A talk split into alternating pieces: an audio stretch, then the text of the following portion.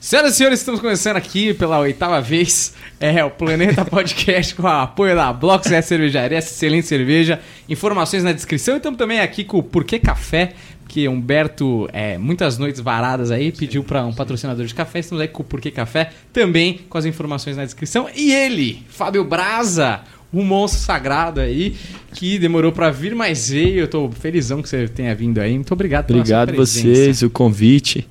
Né? E vamos ver o que a gente vai falar aqui, né, Humberto? Coisa que você também veio hoje. Eu vim. É, Cheio de papel, nunca vi tanto papel Olá. na mesa do Humberto. Ó, vou falar pra você que isso aqui é minha pauta, isso aqui é a organização da minha pauta. São coisas que eu quero saber de verdade. Ah, achei que você tinha feito um stand-up me zoar, pra me zoar. Falei, ah, vou responder na rima, hein? Mas, qual a chance de a gente apanhar muito? Inclusive, Não. tem muita coisa aqui, porque realmente é, me interessa.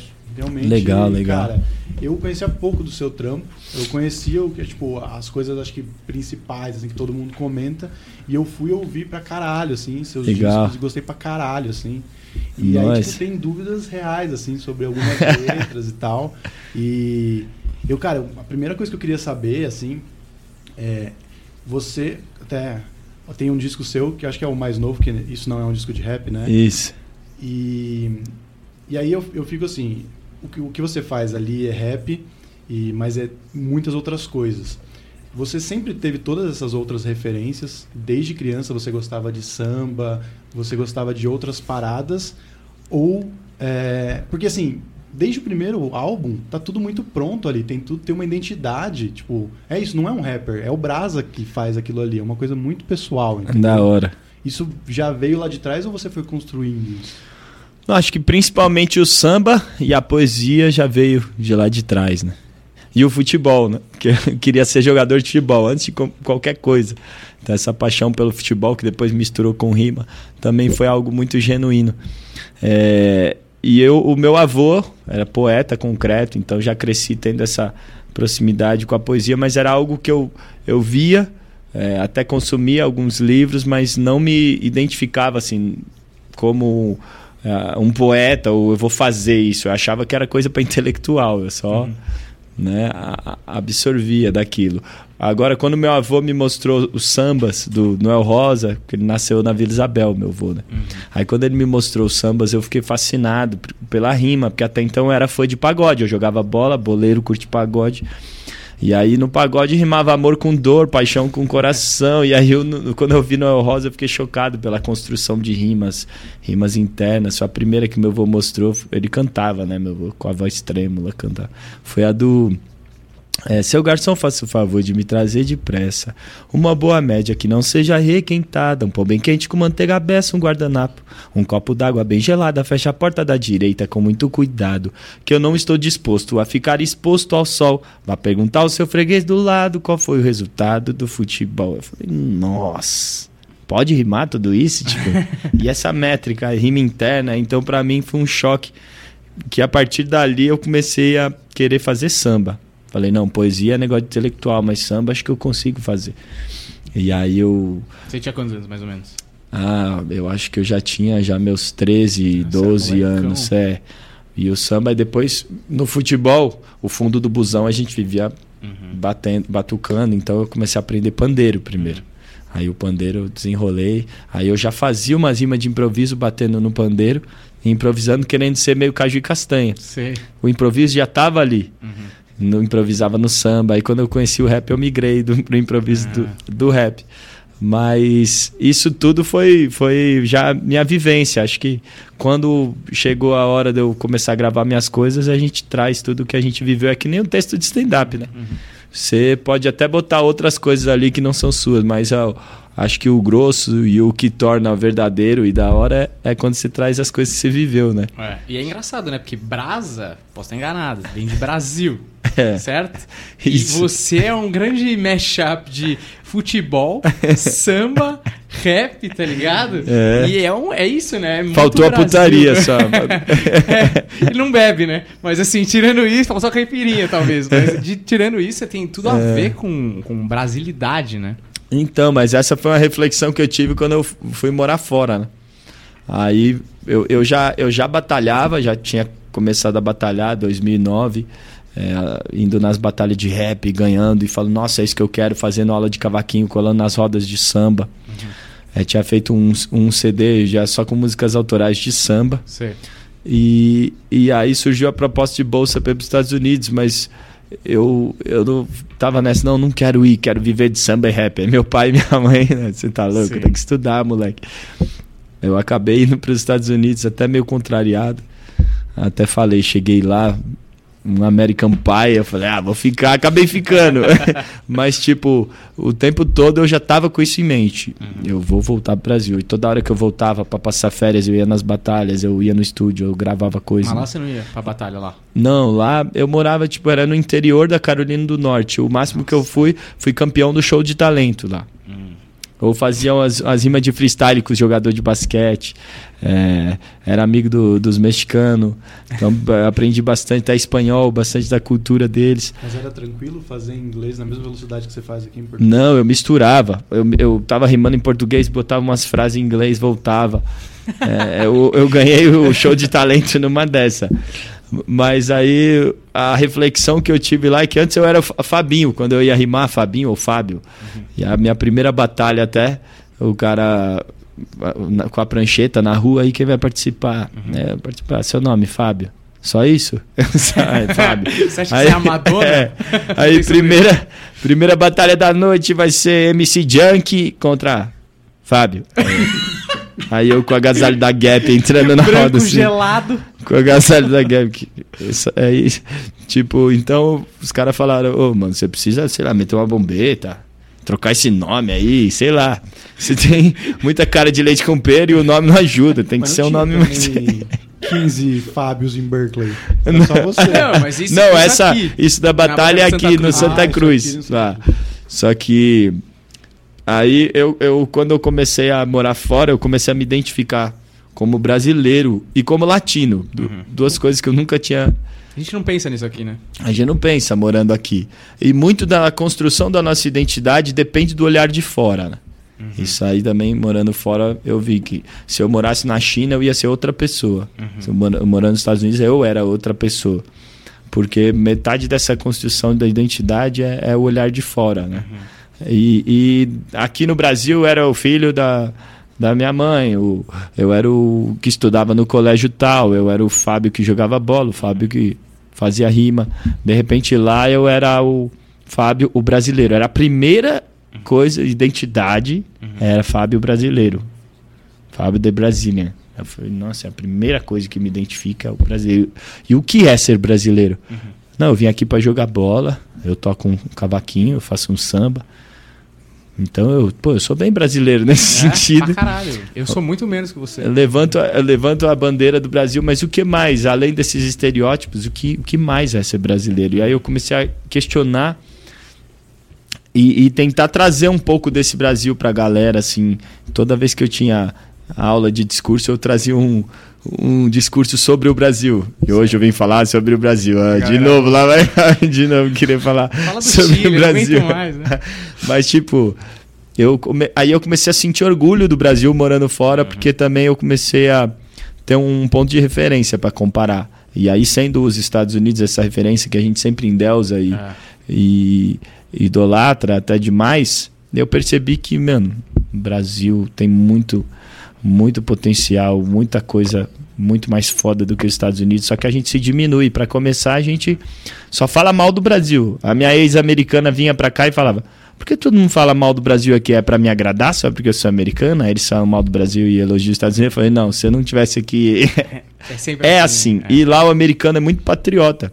Só que a história dos Estados Unidos tem um monte de coisa ruim, então eles fizeram uhum. atrocidades. Só que eles sabem contar a história, uhum. criar uma narrativa heróica, né? né? heróica dos é, Estados Unidos. Todo lugar que você vai tem o hino americano. Bandeira na né? porta, né? Bandeira em toda casa. É. É, todo filme tem uma parte. Você pode reparar, todo filme tem aquele momento patriota que dá orgulho de ser é. americano. Ainda que você não é, que você lacrimeja o olho e aí aparece a bandeira dos Estados Unidos tremulando. Né? É, todo filme. Então eles sabem vender isso bem. É. E eu acho que no Brasil é o contrário, a gente só valoriza o que a gente tem de é. ruim. Síndrome do vira-lata, total. Síndrome né? do vira-lata. E aí eu meio que, que comecei a, a me descobrir brasileiro. E quando eu voltei pro Brasil pra, e tava gravando meu primeiro álbum, o produtor falou: pô, você tinha que ter um nome, mano. Eu falei: é Brasa, é Brasa de, Brasa de Brasil, porque é, morando fora, eu, eu, eu comecei a escrever também letras que mostravam o meu orgulho e minha vergonha de ser brasileiro, porque tinha coisas que eu via lá e falei, pô, que vergonha que o Brasil ainda tá aqui e podia estar tá aqui, né? Então, várias muito da minha vergonha e do meu orgulho de ser brasileiro saiu nesse álbum. A primeira música chama Filho da Pátria. É, a estética das músicas que mistura com uhum. samba e coisas também são bem brasileiras. Então, tupi or not tupi. É, Tupi or not tupi Você do segundo. É, uma música, não sempre, mas eu já vi pelo menos umas duas de aniversário de São Paulo, por exemplo. É. Aliás, a primeira coisa que eu vi sua foi é, uma de aniversário de São Paulo. Foi a primeira vez que eu vi, era, era você, se eu não me engano, na frente daquele monumento na frente do Ibirapuera. Ah, não, essa aí foi, foi pros nordestinos. Ah, é. É, Nordeste. Acho que foi isso, que foi a primeira coisa que eu vi sua. Foi um protesto contra São Paulo até. Ah, é, então, é. se pá. Foi isso aí, é, acho 2015. que agora que soltou uma de São Paulo, né? É, foi agora, do aniversário. E aí, tipo, eu vi, eu falei, cara, porque assim, sempre que você recebe um bagulho no WhatsApp, você fala, puta, que... porque eu recebi no WhatsApp, né? É. Aí eu falei, puta, vamos lá, velho. Porque sempre tem, você acha que é uma corrente. Ah, uma tia mandou. Exato, alguma coisa.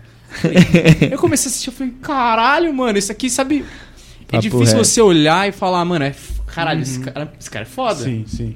Depois eu fui descobrir que as nossas mães eram amigas. e você falou comigo sem saber, você nem vai lembrar disso. Uma vez minha mãe foi jantar na casa da mãe dele. E aí minha mãe, que mãe não se, se controla, é. minha mãe é inferno, assim. Mãe é foda, Porra, mãe. teve um dia, só contar isso brevemente. Se sua mãe é disso. é amiga da minha mãe, deve ser igual. Cara, a minha mãe. Não lembro. É, teve um dia que Vamos seis, ver. sete pessoas me seguiram no Instagram, seis mulheres. Eu falei, mano, quem são as pessoas, né? Eu vi que elas eram amigas entre si. Aí eu fui olhar, tinha uma foto de uma delas no cabeleireiro. Era o cabeleireiro da minha mãe. Minha mãe hum. fazendo propaganda minha no cabeleireiro. Eu falei, mãe, é, minha mãe é essa, entendeu? E aí minha mãe foi falar pra você, né? Porque você já tava com uma carreira estabilizada e eu, putz, no começo da carreira de comediante, ela falou, ah, meu filho é comediante, não sei o que e tal. E aí você falou pra ela assim, fala para ele que metade do negócio é não desistir. E aí minha mãe veio falar isso pra Caraca, mim. Caraca, que da hora. Da hora né? Ah, foi um conselho verdadeiro. Ah, que é. da... Apesar de, né, falar um conselho. Ah, Esse moleque um aí. Aqui, nem sei quem é o cara. Eu, eu nem lembrava. É um conselho, um conselho real. É tipo quando alguém é, fala, ah, dá um conselho pro comediante, o cara fala, desista. É, é mais desista. ou menos a mesma coisa que tá querendo dizer. É. Muita relação. Se é. prepara, o que vem aí é foda. É, então. É. Mas é, mas é tudo isso é pra muito. falar que, tipo, as coisas que eu vi realmente tem uma ligação mesmo com o Brasil e. e você vê, né, cara, o cara que faz um CD que é Tupi or Not Tupi você fala, esse cara tem referências literárias ah. e é muito mais profundo, né? Isso foi o bagulho que me pegou pra caralho no seu trabalho, que é uma muita, muita é, consciência social e muita referência histórica, tá ligado? Sempre, sempre, tipo, você tenta colocar isso, tudo que a gente já passou, vamos é. pensar como a gente aplica isso agora, tá ligado? Exato. É Porque, é, primeiro que esse, esse, lance do Brasil e do Tupi or Tupi, o modernismo, influenciou muito a poesia concreta do meu avô. Ele era fã do Oswald de Andrade. Então eu fui também lá atrás buscar essa fonte que foi uma construção de uma nova identidade do Brasil, do Brasil uhum. que se via como vira-lata, ou que só consumia a cultura francesa, é. a inglesa e depois americana, para de repente se reconhecer Brasil e descobrir que o melhor que o Brasil tem é justamente essa mistura, que essa mistura que enfraquece, na verdade não, essa mistura fortalece. E essa mistura que existe na cultura, que existe no samba e no futebol, que eu até falo, samba e futebol, é o Brasil que deu certo. Só que nas outras esferas sociais não existe. Então eu tento, ao mesmo tempo que tentar, eh, eh, de alguma maneira, fazer as pessoas é, notarem que a gente tem que ter orgulho do nosso país do, do, que a gente tem de bom. Não pode ser aquele orgulho cego, igual tem nos Estados Unidos. Ah. Então tem que também questionar. Ah, o lado social, questionar o passado para tentar entender agora. Então, sempre que eu falo de passado, eu estou falando do presente. Né? As pessoas às vezes não entendem. Ah, você fez de volta ao passado, de volta para o futuro, minhas músicas. E, e, e, e, o presente, eu falei, então, eu, eu de volta ao passado, de volta para o futuro, é para falar sobre o presente, você não entendeu? É isso, acho que essa é a visão, né? Tem que ter orgulho, mas mas sem ser esse orgulho cego. Pro, pro seu avô, então, porque assim, uma coisa que eu imaginei quando fiquei sabendo que seu avô era poeta e tal. E aí, carregado de preconceito, pergunto, tipo, quando você chegou e falou, ó, oh, quero fazer rap, quero misturar isso com samba, não foi um choque porque ele já tinha essas referências pro trabalho dele também, ele já curtia esse universo, né? Não, o meu avô fazia poesia concreta, a poesia do meu avô não tinha nem rima. É um negócio muito louco, é, é até difícil explicar o que é a poesia concreta, mas foi, é, foi uma poesia que revolucionou, rompeu com a norma. Não tinha mais verso, não tinha. É, era uma poesia que encontrou outros caminhos. E é a primeira poesia de vanguarda no Brasil. Porém, meu avô amava muito samba, amava literatura. Acho que essa convivência com ele, acima de tudo, foi uma semente que plantou, que, que germinou em várias coisas que não necessariamente refletem o que meu avô fazia no trabalho dele, mas o que ele vivia, como ele vivia e, e o que ele gostava, né? Que criança aprende é. É, com referência. A gente é. olha alguém e quer copiar. E meu avô era uma referência dessa. O que ele lia, eu queria ler. O que ele gostava, eu, eu queria consumir. Então acho que né, ele teve esse papel. Mas é, o, lance, o lance também do, do não desistir né, que a gente estava falando, acho que esse aí é esse, esse é o fundamental, porque quando você escolhe fazer algo que você ama, às vezes algumas pessoas acham que você é, eu até falo no poema, né? Viver dos seus sonhos não é flutuar a cabeça nas nuvens, mas fincar os seus pés no chão e se sujar de suor e lama todos os dias. Uhum. É, viver dos seus sonhos não é buscar por borboletas coloridas, mas é enfrentar o ferrão das abelhas em busca do mel da vida. Sonhos são arados e colhidos da terra, não se encontram em árvores. Olheiras delatam sonhadores. É a fadiga do corpo, mas é o orgasmo da alma. Eu acho que é, só o que te sustenta esses to todos os tombos e essas coisas é porque você ama aquilo, você se transforma naquilo. Uhum. Então não tem como nem você pensar em desistir porque você é. já é aquilo, ainda que você pare de fazer aquilo. É um pedaço seu que você vai estar tá matando, então aquilo é vai viver em você ah. para sempre. Então, quem tem um porquê pode suportar qualquer como. Então acho que a primeira dica até que eu também falo, galera, dá uma dica aí para quem está começando. Eu falei, escolhe algo que você ama. Pronto.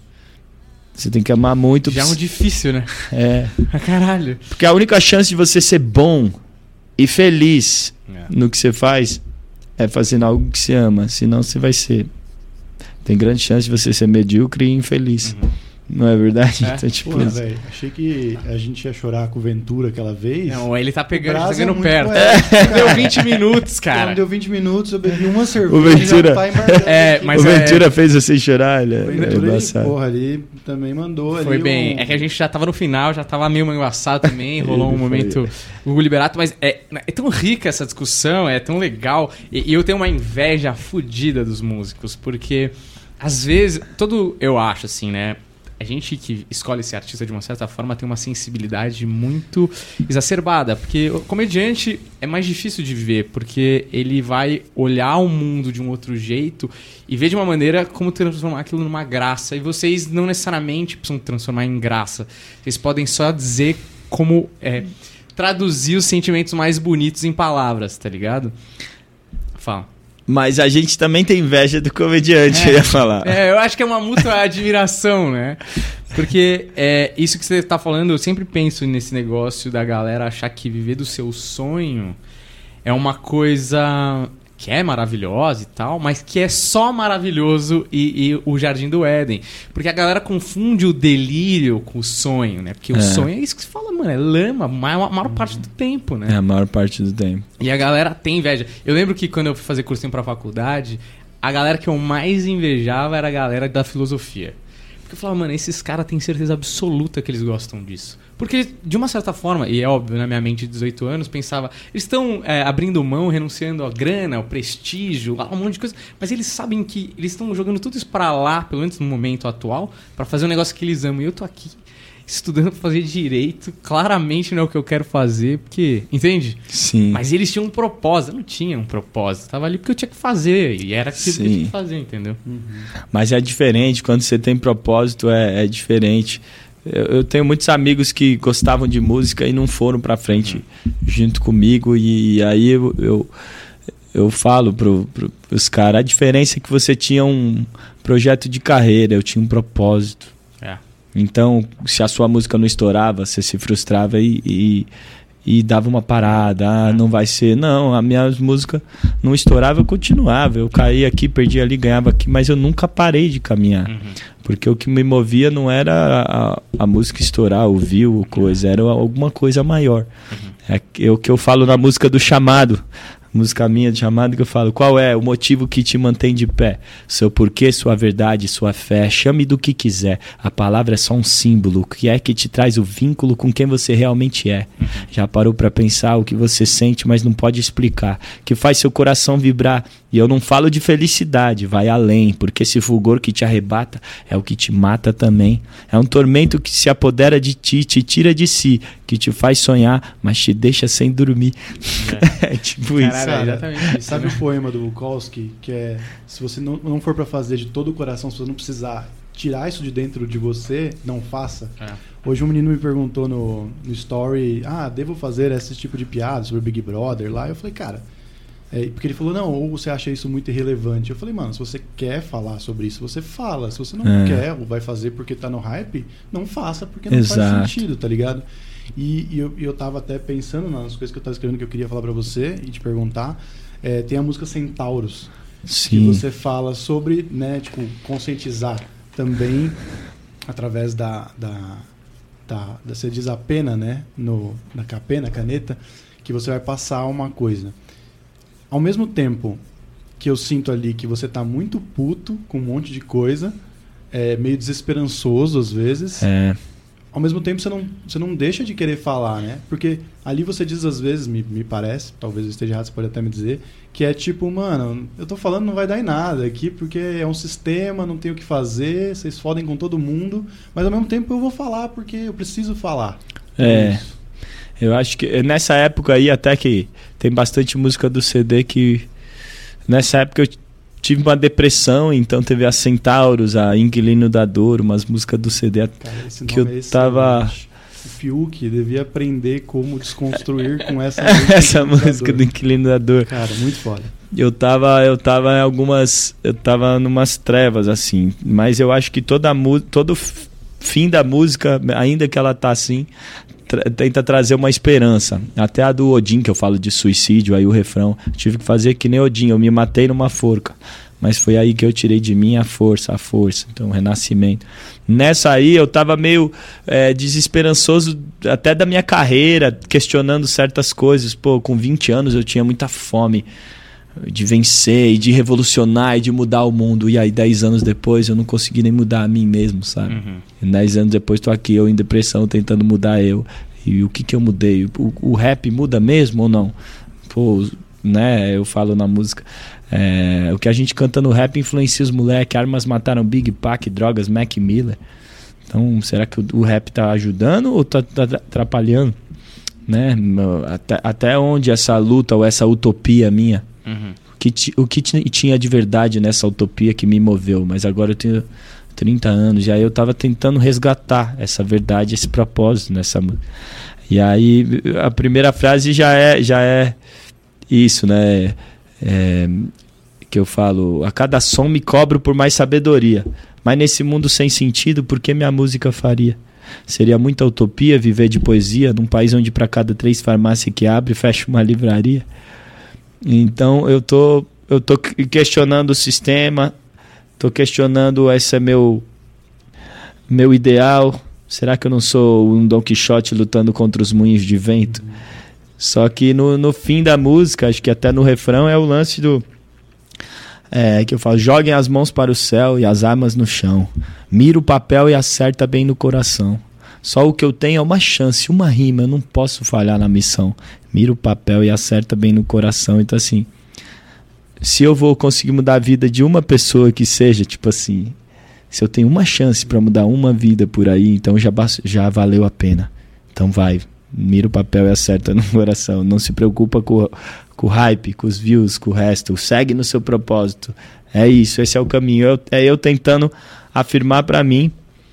E eu, e eu até tô também me, me criticando nessa música. Eu critico a cena, mas eu também me boto no erro. E tá aí uma coisa que só o tempo de caminhada me trouxe. No começo, com 20 anos, eu criticava os outros, apontava o dedo, é, porque o rap é isso, e o uhum. sistema, e vocês estão aí. Era aquele moleque jovem achando que sabia tudo e com o dedo apontado, criticando e pá. E aí, quando você vai vivendo, você vê que esse erro está em você também, que você é parte. Então, toda vez que eu critico agora, né? eu, eu me ponho no erro, eu me ah. vejo ali, eu enxergo minhas contradições. E é muito mais sincero, as pessoas se identificam quando você também se mostra vulnerável. Você também, na inquilino da dor, eu também mostrei vulnerável. Acho que as pessoas se identificaram por isso. Se conectam. Né? É, na, nessa das Centauros eu falo lá do, do lance. É, acorda brasa, o fim do mundo se aproxima e se achando que pode salvá-lo na próxima rima. Quando faz o mic check, tá atrás de like check. Enquanto chega na sua casa mais um Nike Pack, né? Que eu fui patrocinado pela Nike por dois anos, contrato e tudo. E aí tem, tem um momento da carreira que, que de repente é, eu tava ali tão ludibriado com certas coisas que a carreira me deu que eu, que eu falei, opa, mas quando eu comecei isso aqui não era por causa disso que eu tava fazendo, volta. Né? Então é, rap bem na foto para você é uma selfie. Se preocupa tanto com o hype que não escuta quando o gueto grita help. Então eu, eu também tô me criticando. É, tudo bem, o, o, o rap, se você acha que o rap não tá mudando, é porque, será que não é porque você também foi para um outro lado do rap? Eu acho que essa é a reflexão do, se eu soubesse, tinha ido na sessão do psicólogo, é, questionando várias coisas aqui. Mas uma coisa é muito interessante, assim. É, é louco isso, porque na parede ali tem praticamente, se não 100%, 99% de comediante ali. E é numa. É com você, que é um rapper, que eu tô tipo, caralho, eu também. Eu, eu, eu entendo exatamente o que você tá, que você tá falando. Porque eu e o Humberto, a gente tem um problema grave. Que é. A gente é muito artista. Não, Tipo, querendo dizer, experimental e fazer do nosso coração e, né, né, e foda-se o like e tal. E, e às vezes a gente fica se questionando, tipo, tá bom, mas a gente também quer viver porque a regra do jogo é o dinheiro, no sentido é. de precisa pagar a conta no final do mês, tá ligado? E eu sinto que você tem essa parada do, vamos chamar de parada do artista, você quer saber como é que tá a sua, sua, rima e como é que tá a sua música e como é que tá quem você vai atingir. Chegar em mais pessoas, né? Fazer chegar em Exato. Mais... Se comunicar com o maior número de pessoas que se relacionam com o seu trabalho, mas por outro lado, nunca vai sair do escopo de uma carreira é, de um rapper, ou de um comediante, ou de um ator, que é porra, eu preciso do marketing, eu preciso estar tá no evento Y. Às vezes eu preciso fazer aquele negócio chato pra caralho que eu nem queria fazer, mas alguém, que eu não sei se é seu empresário, alguém fala, mano, você precisa colar nesse rolê, precisa tá fazer. Tá você não quer, você só quer, mano, porra, tô terminando essa rima, vai se fuder. E como equilibrar isso? Porque se manter relevante pra galera ouvir o que você tem para dizer e ao mesmo tempo não pirar no próximo Air Jordan que chegar na tua casa, entendeu? E falar, mano, porra, eu tô indo na festa da. Sei lá, eu nem sei, eu não, eu não passei por esse momento da minha carreira, mas eu imagino que seja isso, entendeu? Pô, nessa Inquilino da Dor, é, eu sinto um pouco isso que ele tá falando. Tipo, é, você, você traz isso, né? Que em algum momento você perdeu aquela.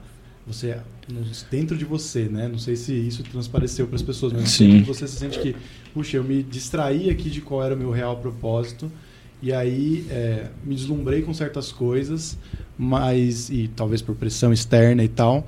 E aí, em algum momento, eu, você estoura e fala: Não, eu não sou isso daí que estão me acusando ou me criticando, eu tenho isso daqui. E aí você usa essa música meio como um direito de resposta para dizer: Não, eu tenho consciência de tudo isso, calma aí. É meio isso assim? É, também foi um direito de resposta, porque acho que foi é, comentário de haters que eu li que me fizeram uhum. mal fizeram tão mal que eu deletei o Facebook, eu nunca mais voltei no Facebook. Ah. E e aí eu comecei escrevendo ela, eu já tava numa depressão que eu terminei o namoro e mais um monte de coisa da minha vida. E aí eu meio que perdi o sentido de fazer a música também no meio do caminho. Pensei, meu, por que, que eu faço rap? Isso aí não vai me levar em nada.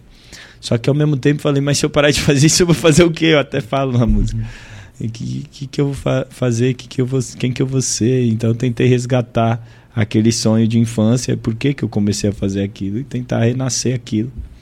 para não me deixar sufocar. Então houve um direito de, de resposta, até que eu falo, irmão, ainda que eu diga que não, a verdade é que eu me preocupo demais com a sua opinião, sofro demais se tiver rejeição. Aí eu já começo. Posso parecer forte com as minhas palavras, porém sou tão fraco, admito. Se alguém falar bem, quase nunca acredito. Se alguém falar mal, levo pro coração. Então eu tava já menos aquele rapper é, é, do ego que fala, é, eu sou foda, minha rima, eu vou Gangsta. matar você, que é o rap da batalha, que o rapper tem muito disso, tá? não pode demonstrar fraqueza. Por isso que é, é, eu chamei o Inquilino da Dor, porque a música do Mano Brown, que o Mano Brown, o estereótipo do, do homem foda, do, homem, rap, é. tá falando de lágrima, mas de um jeito muito foda, né? Irmão, Jesus chorou, eu também tô chorando. Acho que ele tava em depressão naquela música. Aí eu entendi, nossa, puta, é isso, eu tô passando meio por uma crise existencial. Tipo, que o Brown viveu, mas de outro jeito, né? Mas ele também fala dos, do- dos caras falando mal dele na música, né? É, Paulo, acorda, pensa no futuro, que isso é ilusão. Os próprios pretos não estão nem aí pra isso não, olha o tanto que eu sofri, o que eu sou, o que eu fui. Então o Brown tá sendo criticado. Aí o mano falou uma pá do ser, tipo o que? Esse Brown é, é cheio de querer ser. Então há muito da dor também vem daí do, pô, eu lutei pra fazer algo e de repente tem um monte de gente me xingando que não não estão nem aí com o que tô- você tá falando. Então, que eu tô falando sozinho. Alguém me, alguém tá me ouvindo aí? Eu tô, sabe? É, é essa é esse desespero que eu tava nessa música. Acho que essa a depressão é meio que o fim o fim da esperança. Você não vê mais sentido em nada. Você só vê trevas, escuridão, tipo, o sentido acaba. Então eu tive que de alguma maneira, enquanto eu escrevia, apesar de toda a escuridão, eu tentava resgatar esse sentido. Então, no fim da música tem, né? o- é, mas se eu morrer, espero que o meu sonho ganhe asa e possa renascer no coração de outro moleque que um dia escutou meu rap e sonhou o mesmo sonho que o Fábio Braz. Então, tipo assim, no, no fim é. Não, ainda tem a esperança, né? Só porque um sonho é impossível, isso não é motivo para não querer. Então, ah, é só impossível que seja, mas eu preciso dessa utopia para caminhar, para seguir em frente. E se não vai ser a mesma utopia de quando eu tinha 20 anos, porque a gente muda, que eu aceite essa mudança, entenda o que morreu em mim e o que tem de novo para eu, pra eu fazer nascer ou fazer acontecer. Mas a necessidade de, de criar essa utopia, para mim, é, é fundamental na vida, senão é a, a morte, né? Cortella fala, o que morre, o, o, o pior não é quando o homem morre, mas o que morre no homem enquanto ele ainda está vivo, né? Uhum. Tipo isso. E eu li um livro também do, de um sobrevivente do campo de concentração, é Viktor Frankl, o Auschwitz. Muito bom assistir. Eu, assisti, eu, eu li esse livro agora também. E ele fala, o ser humano pode suportar tudo, menos a falta de sentido. É. Que é, isso é é só, deixa eu, eu li esse livro também, acho excelente esse livro. E ele tem uma coisa que ficou muito comigo, que ele falava que é uma coisa que ele esperava no campo de concentração era que os caras que fossem aguentar mais tempo sobrevivendo lá dentro naquelas situações absurdas, era a galera que era trabalhadora braçal, que era mais forte e tal, não sei o quê. E ele viu que era a galera que tinha um motivo pra ficar vivo pra depois do campo da concentração. Ou um familiar vivo, ou no caso dele, que ele precisava escrever aquele experimento psicológico, que ele, aquela revelação que ele teve Que ali. rasgaram, né? Que pegaram e destruíram. Ele falou: não, preciso escrever agora. É, preciso ficar vivo para contar. Então é, eu, acho, eu acho isso muito forte, porque não importa se, se a sua vida tá, tá. Se você tá num campo de concentração ou dentro de uma mansão. É meio que a lição que eu entendi desse livro é isso. Você tá dentro do campo de concentração ou dentro de uma mansão cheia de dinheiro. O sentido acabou, você tá morto, você se sente morto. É a depressão. E eu acho que o artista, ele talvez. A gente tá falando aqui, o artista ele é ele vive e se alimenta do sentimento, da sensibilidade. Então, ao mesmo tempo que que a gente vive picos de criatividade e de alegria, a gente também acho que vive um pico de, de tristeza e, e lamento muito forte, né? A gente vai estar sempre assim, porque a gente está trabalhando com, com isso, absorvendo isso à nossa volta. E, mas isso eu acho a coisa mais louca de todas, assim, porque a gente é muito sensível, então tá muito vulnerável a tudo que é externo, né? Então o comediante é muito observador, o rapper também, o músico também, o compositor e tal. E a gente, de uma certa forma, a gente encontra um ponto em comum que é a gente adora o som do aplauso. Cara, a gente, a gente, o comediante, o rap, não importa. Você sobe lá com o risco de tomar uma vaia, de ser engraçado, de ser vergonhoso. Você ficar fritando na cama no dia ruim de show, que é uma bosta, tudo deu errado, ninguém riu. E não é porque não gostaram do Napoleão que você tava fazendo, porque não gostaram de você, das suas ideias. E aí você é sensível e se coloca nessa situação e se, tipo, dilacera na Se frente da dilacera, galera Uhum. é. pelo aplauso e pelo eu preciso falar e vocês precisam me validar. E eu acho isso tudo muito louco, o que deixa a gente vulnerável absoluto É. a esses picos de alegria, esses vales tenebrosos que a gente não sabe como Deixa sair. vu- é, vulnerável, é verdade. O- o- eu falei que eu tinha é, inveja do comediante num sentido assim. O rapper, ele, ele faz muita crítica social e aborda muito tema, mas normalmente de cara fechada. E essa cara fechada do rapper é muito, afasta muitas pessoas. Tipo, até minha mãe. Ai, filho, não sei pra que tudo isso? Por que, que tá bravo assim? Já perde, já perde o ouvinte naquela hora. Por que que perde tá o é diálogo só de chegar. Até no poema do Nordeste, eu lembro na época, é, teve gente que ouviu e falou: Não, entendi o que você quis falar, mas pra que tanta raiva? Aí Eu falei. Mano, você não tá entendendo a urgência do negócio, é raiva. Quem sofre xenofobia tem raiva, quem sofre racismo tem raiva. Não adianta chegar acariciando, isso aqui tem que ser urgente. Se você não sentir um pouco da raiva que eles passam todo dia, É. não vai mudar. Então, o rap tem esse lance de, de vir com essa força mais agressivo. Só que ao mesmo tempo, ainda mais no Brasil, a risada conquista a todos. É. E eu sinto isso um pouco no improviso. Quando eu faço improviso, eu, eu costumo ser mais engraçado, as pessoas riem. E, eu, e a magia do improviso, quando eu faço, é que eu pego o velho, a criança, o engravatado, o mano da favela, todo mundo. É. Então o humor, ele tem esse mesmo poder que o rap, de você causar reflexões, fazer as pessoas pensarem é, diferente ou pensar em outros temas. Uhum. Ah, só que fazer rir. E aí, Então é muito poderoso. Ainda mais o brasileiro é o que É. mais gosta de Uhum. piada no mundo, né? É. Às vezes eu tento falar, mano, eu podia tentar ser mais engraçado nas músicas, mas é, é difícil ser engraçado. Não é fácil. É. Mas Mas- você acha que por essa dureza do rap, talvez. Eu sei que agora com a internet as coisas se democratizaram um pouco, mas a gente nunca viu, e eu acho que talvez. Não sei se, se tá existindo isso, também assisto pouca televisão, não sei se isso acontece, talvez eu esteja falando uma grande besteira. Mas eu acho que o rap parece que nunca fica mainstream de verdade. Você nunca vai ver, tipo, toda semana que nem antigamente tinha, sei lá, o axé ou algum outro tipo de gênero. Toda semana no. Tempo que você não vê TV mesmo. É, mas Agora é vocês sertanejo. vocês vão entender quando eu falar que o meu, meu pensamento vai fazer sentido. No Faustão, toda semana lá tinha o El Chan, aí na outra semana, sei lá quem. Você nunca ia ver rap, porque, que- por exemplo, eu acho que o rap ele tem um- um- uma, uma situação que ele consegue ser direto e metafórico ao mesmo tempo. Que ele consegue fazer poesia e tem muita coisa no background de tudo que está sendo falado ali, mas ao mesmo tempo a mensagem é muito clara e direta, é uma porrada muito bem dada, É. mesmo que tenha muito no subtexto.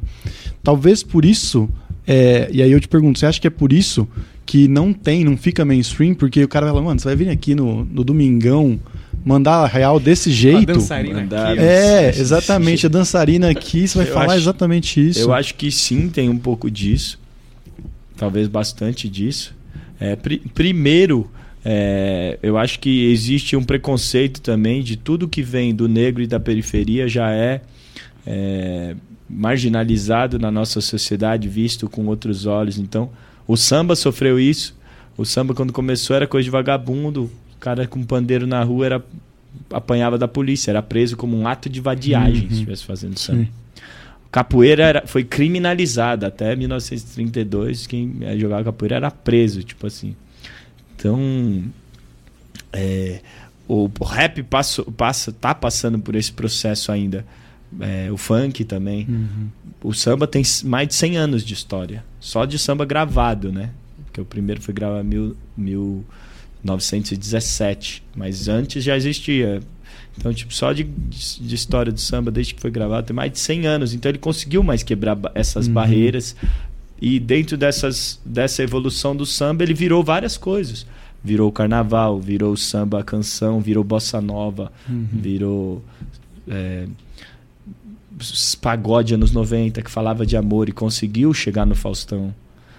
Né? Uhum.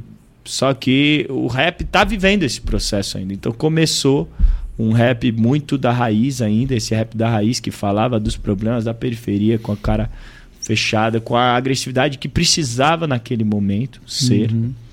E, e isso aí, logicamente, sofreu esse, esse preconceito. Eu até vejo pela minha família que não recebia bem quando eu mostrava rap. Pra que isso? Nossa, mas ele tá fazendo apologia à droga ou coisa. Aí eu falei, se tá te assustando só de ouvir, imagina para esse cara que mora nesse ambiente que ele tá contando. Então não é que tá fazendo apologia, ele só tá contando o que ele vê. Uhum. Assustador, né? Pois é, é, a maioria do Brasil vive nisso. Então, tipo, essa, essa atitude meio Malcolm X, agressiva do, do rap daquela época, foi necessária, foi revolucionária, mas não conseguiu botar o rap ali por causa do preconceito, por causa de muitas coisas assim. Mas eu acho que conforme as gerações vão entendendo essa linguagem do rap, vão se acostumando com esse com isso, conforme a luta ganha força, porque esse debate até então só existia no nicho do rap. Hoje o Emicida tá na GNT falando disso. O Emicida já foi no Faustão várias vezes, o MV Bill já foi. Então esse debate, tá- você vê até esse debate dentro do Big Brother agora. Né? Tem, tem rappers lá dentro, tem o moleque que saiu, o Lucas, fazia rap. Então, por mais que a atitude dos caras lá dentro do Big Brother possa ser ou não do rap, o debate do rap tá ali. Os caras estão ali, alguma coisa né, tá, tá vindo à tona disso. A, a metade, eu não sei, mas tem bastante é, agora no- lá no Big Brother, bastante negros, gays. Então já existem outros debates chegando que até então não chegava na TV. Então conforme a gente vai evoluindo, conforme o rap vai ganhando força, acho que as pessoas vão recebendo melhor essas coisas e o preconceito vai se quebrando um pouco. Porém, o rap que vai chegar na massa é quando ele virar igual o pagode anos 90 que o samba fez. É o rap que vai falar de amor.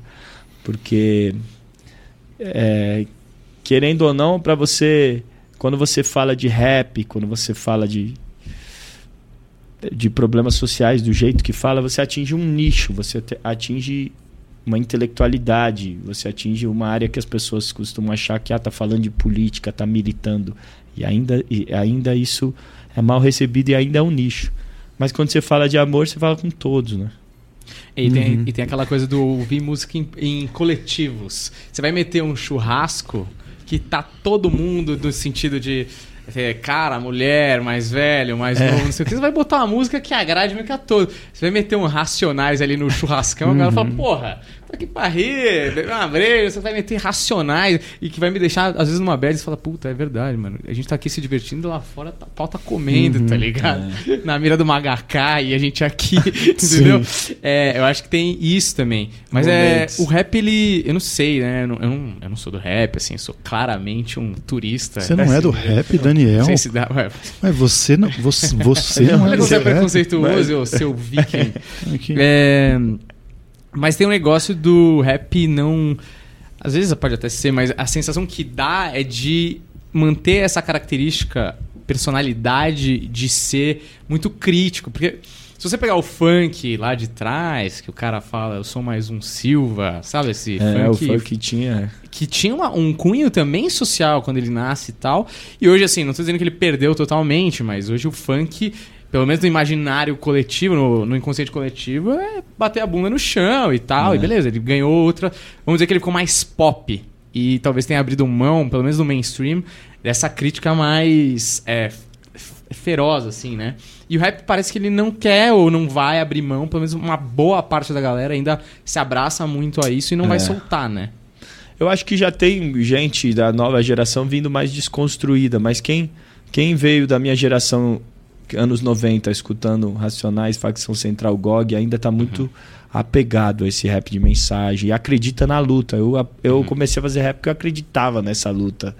E eu, e eu tenho orgulho do rap se posicionar e, e, e ser o gênero musical no Brasil, talvez que, que lidere essa revolução Uhum. é, da luta identitária, né, da inclusão das minorias. Então eu tenho orgulho porque eu acho que o rap é mais do que um gênero musical. Na minha cabeça é, é uma revolução social que está sendo feita, que começou com Racionais. É, eu, eu acredito nisso, então acho que o rap não, não pode nem deve abrir mão disso. Assim como o samba tem uma raiz muito forte, nunca abriu mão da sua raiz. Porém, ele criou novos galhos, novos ramos. Novos frutos. né? Então também não pode se prender só a isso, senão Sim. o rap se apequena. como arte. Como arte, ele fica. É, Eu acho preso, se ele ficar preso numa ideologia, a ideologia tomar frente, a Fica arte, maior, né? é, do que a arte, a, a arte vai morrendo, porque a arte tem que ser livre, né? O próprio Brown, agora cantando, falando de amor, falou isso. Pô, eu, eu sempre fui meio que mais político do que, do que artista. Hoje eu quero pôr a minha arte na frente, quero falar outras coisas. Uhum. E, e o rap precisa também falar outras coisas, porque falar de amor ou bater a bunda no chão, Uhum. na quebrada, também é uma revolução. Uhum. Porque é barulho de tiro o dia inteiro, é um monte de problema. Então a gente fazer festa e se divertir é uma revolução, o amor é uma revolução. Uhum. E- então poder levar o rap para outros públicos é importante. Às vezes vai ter que ser falando de amor. Uhum. E isso não vai diminuir a grandeza da nossa raiz do rap, e, pelo contrário, Sim. porque mais pessoas vão gostar do rap e várias delas vão buscar na sua raiz o que é o rap, tá ligado? Então eu acho que a nova geração vai liderar esse caminho. Eu sinto que eles têm menos amarras é, do que a, a, minha geração ou do que a po- posterior, do que a anterior, porque é, eles já nasceram com outras influências mais desconstruídos, né? Sim. E tem, tem uma frase do Marx que ele fala que é, as tradições dos mortos oprimem o cérebro dos vivos. então a gente vive cheio de amarras e tradições que a gente não quer quebrar, como se amanhã, sei lá, o Cartola fosse puxar meu pé se eu cantasse um samba assim, ou senão o, o Tupac vai vir cuspir na minha cara, eu não posso fazer graça no sabe? Uhum. Isso tem na música, tem, tem em tudo, né? Na Tudo, vida. Inclusive vida. religiões de Uhum. dois mil anos atrás a gente ainda vive, não É. posso dizer isso Uhum. porque está escrito. É. Então, a gente precisa, para evoluir, na verdade, questionar essas tradições dos mortos e criar coisas que, que se adequam ao nosso tempo. Então, acho que essa revolução ela é sempre liderada pelos jovens, que vêm com menos opressão de tradições É, não é menos antigas. amarras, né? É. Mas eu acho engraçado você falar de tudo isso, assim, das minorias e, e ter essa parada do rap e tal. Mas você já deve ter respondido essa pergunta, acho que umas 8.850 vezes. Então, se você quiser ser breve, você fica à vontade, que é... Você é o famoso branco hétero, né? Sim. E que, que, que você tá falando aí com o seu rap, por que, que você tá falando... É, eu não sei, você deve ter ouvido todo tipo de crítica por conta disso, né? Porque... Já dos dois lados. É, É, tanto do, do, do lado do próprio rap quanto de fora do rap, tipo assim. mas tipo o quê? Tipo, quem que é fora do rap fala o quê pra você? Não, fora do rap é, tem pessoas que. Que, ah, é o comunista de iPhone, tipo assim, tá ligado? A visão. É, o cara que é militar, que é militar, que é lacrar. É, mimimi. Porque quando você tá falando da luta pra uma pessoa que não entende, porque nunca viveu na pele, Uhum. eles é mimimi, é vitimismo. Mas pro outro, a- ah, tá querendo tomar protagonismo, lugar de fala, apropriação cultural. Então Uhum. essa discussão sempre existe. Desde a primeira vez que eu pisei na roda para batalhar, o que, que está fazendo aqui? Existe essa suspeita, mas conforme você vai mostrando, não, não tô aqui para brincar, tô aqui para ajudar na luta. Uhum. Aí você vai ganhando respeito, você vai quebrando essas barreiras. Ainda que existe essa desconfiança, eu acho que eu não posso, eu não posso ter vergonha de coisas que eu não escolhi. Eu não escolhi nasci assim, aonde eu nasci, de ter o privilégio que eu tive. Porém, dentro dessa situação que eu, Uhum. que eu nasci, eu escolhi é, estar aqui, chegar aqui e devolver meu privilégio para que as pessoas que nasceram onde eu nasci entendam o que eu estou falando. Uhum. Então, meu papo, muitas vezes, meu papo, grande parte da, da- das músicas afetam ou transformam mais pessoas iguais a mim. Uhum. Já um, um- parceiro lá do Espírito Santo, rapper também, ele falou pra mim: Cara, você tem noção é, da importância do, do, do seu rap? Lá no Espírito Santo, os moleques brancos que curtem o meu som, que começam a curtir o meu som, todos eles têm em comum que eles gostam de Fábio Braza. Mas se antes, se eles só me escutassem, eles poderiam enxergar diferente. Como você abriu essa porta, fez eles pensarem diferente Uhum. Pela identificação biológica, Uhum. ou, ou porque né, ou porque eu tenho privilégio e eu uso meu privilégio para che chegar em alguns lugares e abrir uma porta que depois ela depois é, outros daqui também né, conseguem estar lá eu acho que é o meu papel usar o meu privilégio minha obrigação moral usar esse privilégio que eu tenho Uhum. para tentar abrir essas portas. E essa, e essa é uma luta, uma luta de todos, né, mano? Uhum. Essa é uma luta, não é só uma luta pelo negro, uma luta pela mulher, uma luta por uma sociedade melhor. E quem tem, quem tem que começar essa luta é, é da onde a opressão parte. A opressão parte daqui. Então, se a gente daqui não mudar, nunca vai mudar. Uhum. Quem tem que mudar é nós aqui. Então, eu acho que se eu não tivesse nessa luta fazendo rap, eu ia estar de outra maneira. Uhum. E, e assim como todos nós temos que nos cobrar para estar nessa, nessa posição, já que temos É. o privilégio, tá ligado? Assim que eu vejo. É muito deselegante esse negócio de destruir, né? O cara, ou invalidar, ou qualquer coisa. Que, claro, tipo, o cara tem medo de que você esteja com uma outra intenção, ou seja, uma coisa egoísta e tal. Mas de maneira geral, assim, é nessa época aí que a gente tá falando, Big Brother aí tá em voga, né? Essas paradas. Você Estão vê que- queimando o filme, né? Na verdade, que eu, que eu falei do Fiuk, que eu falei que é uma aula de desconstrução é a música o Inquilino da Dor, porque o Fiuk ele tem uma intenção boa, mas o jeito que ele entrega é tão patético que os caras pegam raiva, entendeu? É verdade. Os caras é falam, pô, tem um verdade. merda desse, tá vendo? Ó, desconstruído é tudo um merda mesmo, entendeu? Aí não Tá dá. vendo? É, Ele e- tem- e- eu conheço o Fiuk, ele é bo- boa gente, Gente boa, tem boa né? intenção. Deve ser, mas foi ridículo. Mas, mas, é, Vamos combinar. é porque ele faltou um pouco de vivência. acho. Exato. Me falaram exatamente isso. Falaram assim: é, ninguém nunca disse pra ele que aquilo era ridículo. Então ele nunca percebeu que ele tá sendo meio. É. Sabe? é, não tá passando a sinceridade que ele deveria. Sim, mas eu também já fui, em várias situações, se eu voltar atrás, eu também já fui ridículo em certas maneiras que eu achava que eu estava agindo certo Uhum. e de repente, não, não. Mas é um processo que a gente está vivendo de desconstrução. Todo mundo, a sociedade vive esse processo. Então esse tá meio confuso. É. Porque quando eu comecei Ah. a fazer rap, não existia esse lugar de fala, apropriação cultural. São coisas que surgiram depois. Eu falei, o que, que é isso? Mas sua sorte é porque você fez isso em casa, você não fez isso pra milhões de pessoas do Big Brother, né? Você deu uma Então, sorte. Mas é estando, estando na rua e convivendo com, com pessoas de realidades diferentes, eu fui aprendendo. Mas nas batalhas de rima eu já fiz muita batalha, mach, muita rima homofóbica, machista pra ganhar batalha. E aí hoje eu falo, hum, bom, mas pelo menos eu tive a chance de aprender estando naquele lugar que tem outros pontos de vista, que tem pessoas pra me questionarem. Ah, Eu acho que o problema do Brasil é esse, é tão segregado nossa sociedade que esse convívio social do pobre com o rico ou do negro com o branco só acontece de maneira servil. Então o mundo não entende o outro, é um olhando de cima para baixo do outro e não e a relação só muda ou você só só cria empatia quando você vira amigo, que você conhece, que você Ah. convive de igual para igual. Mas como você vai conviver de igual para igual se nas escolas particulares não tem essa convivência? Se no seu bairro não tem, se no seu clube não tem, se no prédio que você mora não tem. Então, a- da onde essa convivência parte? Pra mim, ela partiu do futebol e da música. Mas, porra, e, e pra alguém que não faz nem futebol nem música? Qual que é a chance dessa pessoa se desconstruir? Você entendeu? É, então, é, eu vejo muitos amigos me- meus assim, com, cheio de boas intenções, mas falta visão. Porque ele nunca se perfurou aquela bolha e nunca procurou aprender com o lado de lá. Quando eu tô no outro lado, eu tô, eu tô aprendendo para depois repassar.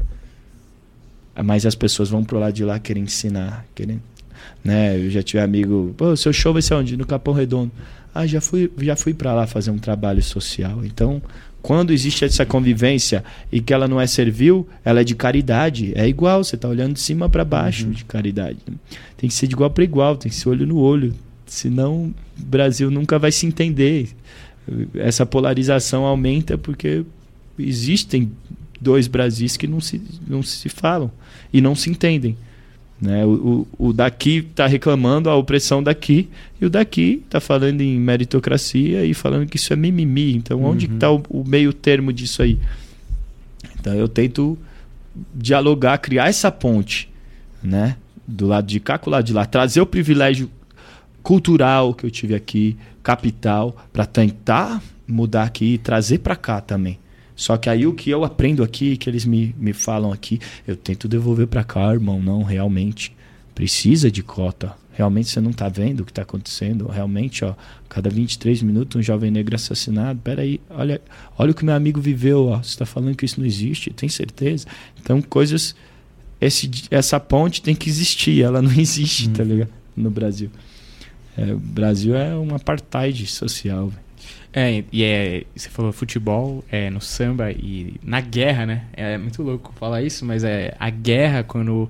A primeira, por exemplo, a guerra civil nos Estados Unidos, teve muita gente falando, cara, esse cara aqui, que, porra, ele era escravo, sei lá, e eu sou branco e não sei o que, eu sou fazendeiro, a gente tá lutando no mesmo lado, e esse cara, a gente tá tanto no mesmo lado que esse cara vai tomar uma bala por mim, eu, eu vou tomar uma bala por ele, porque falam que esse laço da guerra é o mais forte que Pode tem, né? crer, nunca tinha pensado nisso. É, É, e foi, foi um começo de perder. Foram os primeiros caras que começaram a olhar como um igual. É, sabe, existe a do- humanização do outro. Exato, eu, eu acho, eu acho isso muito da hora, assim, que você tá falando, porque só pra falar do caso do Fiuk, é que eu acho que a gente também se perde em algumas coisas do discurso que são.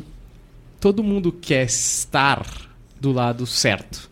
Todo mundo quer ser o bom, vamos dizer assim, né? O bonzinho. Sim, óbvio, somos seres humanos e tal.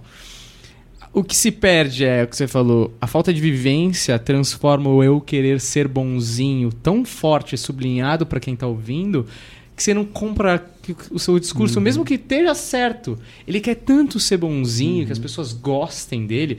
E aí a gente pode entrar numa coisa mais psicológica de, porra, você é filho do Fábio Júnior, na tua família tem a Glória Pires, tem a Cléo Pires, todo mundo aplaude. Pô, eu também quero que as pessoas gostem de mim. O que, que eu tenho que fazer para as pessoas me amarem?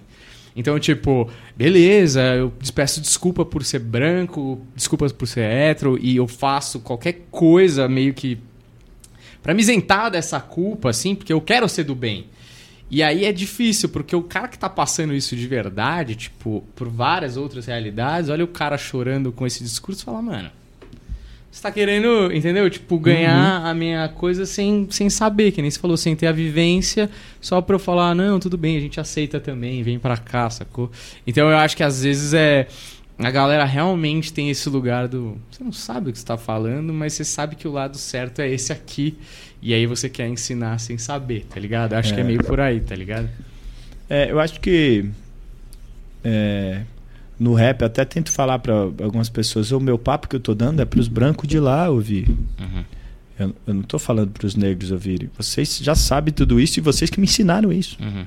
Aliás, eu aprendi ouvindo Mano Brown, aprendi ouvindo samba sobre a cultura negra pelo ponto de vista do negro. E eu- Uhum. e, e- e eu tento repassar isso porque isso salvou minha vida.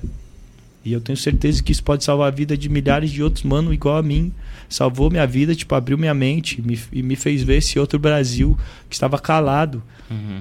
E, e- e outros mano iguais a mim precisam abrir a mente. E se eu falar, eles vão me ouvir. Então que eu use o meu privilégio para falar. Tipo assim. Só que eu entendo a desconfiança deles, porque assim. É, a sociedade sempre negou o que ela deu para mim, para eles. E aí, de repente, você vem aqui querer tomar. A única coisa que a gente tem de nós, que a gente criou para combater isso.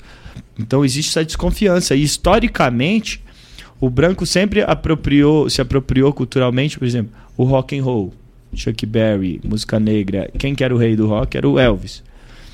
É, depois jazz, Nat King Cole, um excelente músico, mas quem era a cara do jazz era o Frank Sinatra, que Uhum. fazia filme em Hollywood, que era o rostinho bonito. E o Nat King Cole, no documentário dele, ele tentou fazer um programa, foi boicotado, porque era negro. Então, a, a raiva deles não é do Frank Sinatra, nem do Elvis. São dois caras brancos, mas que tinha talento. Mas a raiva é que, numa sociedade racista, Uhum. por que, que o branco é a linha de frente e a gente que está falando a mesma coisa, fazendo a mesma coisa, tem que ficar atrás? então a raiva de muita gente é essa e eu tento não, eu tento não, não levar para o pessoal. Aí que está o problema. Pessoas que ficam levando para o pessoal. Não é uma discussão do Fábio Braza. Não, eu não, eu não tenho que pôr meu ego nessa discussão. Não é eu. É uma discussão histórica que a gente é- é- herdou. E a gente herdando isso, a gente tem que ter a consciência que coletivamente você carrega certos, eh, certas dívidas ou certos privilégios ou certos deveres morais para com o grupo que você que você nasceu. E, e, den- e dentro disso, eu, eu, eu entendo essas críticas que se dirigem a mim. Eu, eu absorvo elas, eu acho legítima muitas dessas críticas, mas isso eu não vou deixar de fazer o que eu, o que eu sempre fiz, porque eu acredito. Eu acredito que quando a gente tiver menos confuso nessa discussão, lá na frente, é, quando a gente se entender, os dois lados espero que se entendam, se misturem e, e, a gente mude a cara disso, a gente vai entender quão importante foi até para nós ter receber esse olhar. Parceiro uhum. meu já me falou que bom que você recebe esse olhar, não é ruim. Pois é, eu uhum. recebo toda vez que eu entro no supermercado, no shopping. Você recebe um pouquinho no rap, você já tá choramingando, uhum. isso vai ser bom para você. Porque aí você vai sentir um po pouquinho. É pouquinho da dor que a gente sente. Isso vai ajudar até na sua rima. Ele falou. É. Tá ligado? Então é bom a gente receber para entender, para se enxergar e, e, que lá, e, mas também que a gente continue fazendo, lógico, sem, sem desrespeitar a luta, sem invadir a, o, o espaço até ter um limite, até onde a gente pode falar ou não, mas que a gente lá na frente entenda que o que a gente fez também ajudou de alguma maneira, né? Eu não quero chegar lá na frente e achar que eu fiquei calado na hora que eu, que eu tinha que falar. Então, uhum. eu tô, tô falando sempre. Eu sei que, que essa raiva de mim uma hora vai passar e minha obra vai falar por mim. Eu chego assim, lá na frente minha obra vai falar por mim. E, e, eu quero estar do lado certo da história, sabe? É. tipo isso. É. Exato. Eu não vou querer mostrar os meus CDs pro meu neto e falar: esse aqui não é melhor não ouvir, esse aqui é. vamos guardar, né? Então. É Pessoal, antivacina. É, deveria saber o que vão falar deles nos livros depois de história. É uma vergonha. Cloroquina. Cloroquina e etc. Né?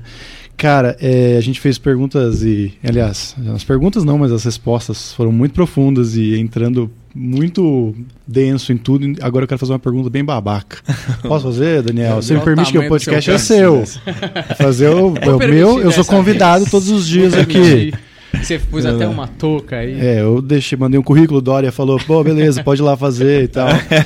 Então é o seguinte, é, aquelas batalhas, cara, é, eu, eu fico assistindo aquilo porque no, no stand-up a gente tem a nossa versão também de batalha de humoristas, que um faz piada com o outro, e é impressionante o quanto pega mal, o quanto o humorista fica ofendidinho, até na batalha e no show também. Né? No show o pessoal sai chateado, falou, é. nossa, falou aquilo falou verdade sobre mim. É. Quanto fica... mais verdade, mais ofendido. É, é aí fica é ofendido, aí fala mal, entendeu? Não sei o quê. É. é. a minha pergunta é lá, além de. Porque a comédia, como você falou, tem a leveza, né? A comédia a gente tem a leveza. Não, tô brincando, tô brincando, você é um merda, mas tô brincando. Mas é que a raiva tá mais bem disfarçada, eu acho. Porque... É, sempre tem raiva. Toda, toda piada vem de um ódio um muito grande, sombrio. e vocês não, mano. Vocês chegam na cara do maluco e mete o dedo e muitas vezes respondendo, né? Eu vi até uma, um é. episódio lá específico que a menina contou uma mentira no palco sobre vocês e falou: Não, não peraí, você tá falando. É. E você já respondeu na rima. A minha pergunta é.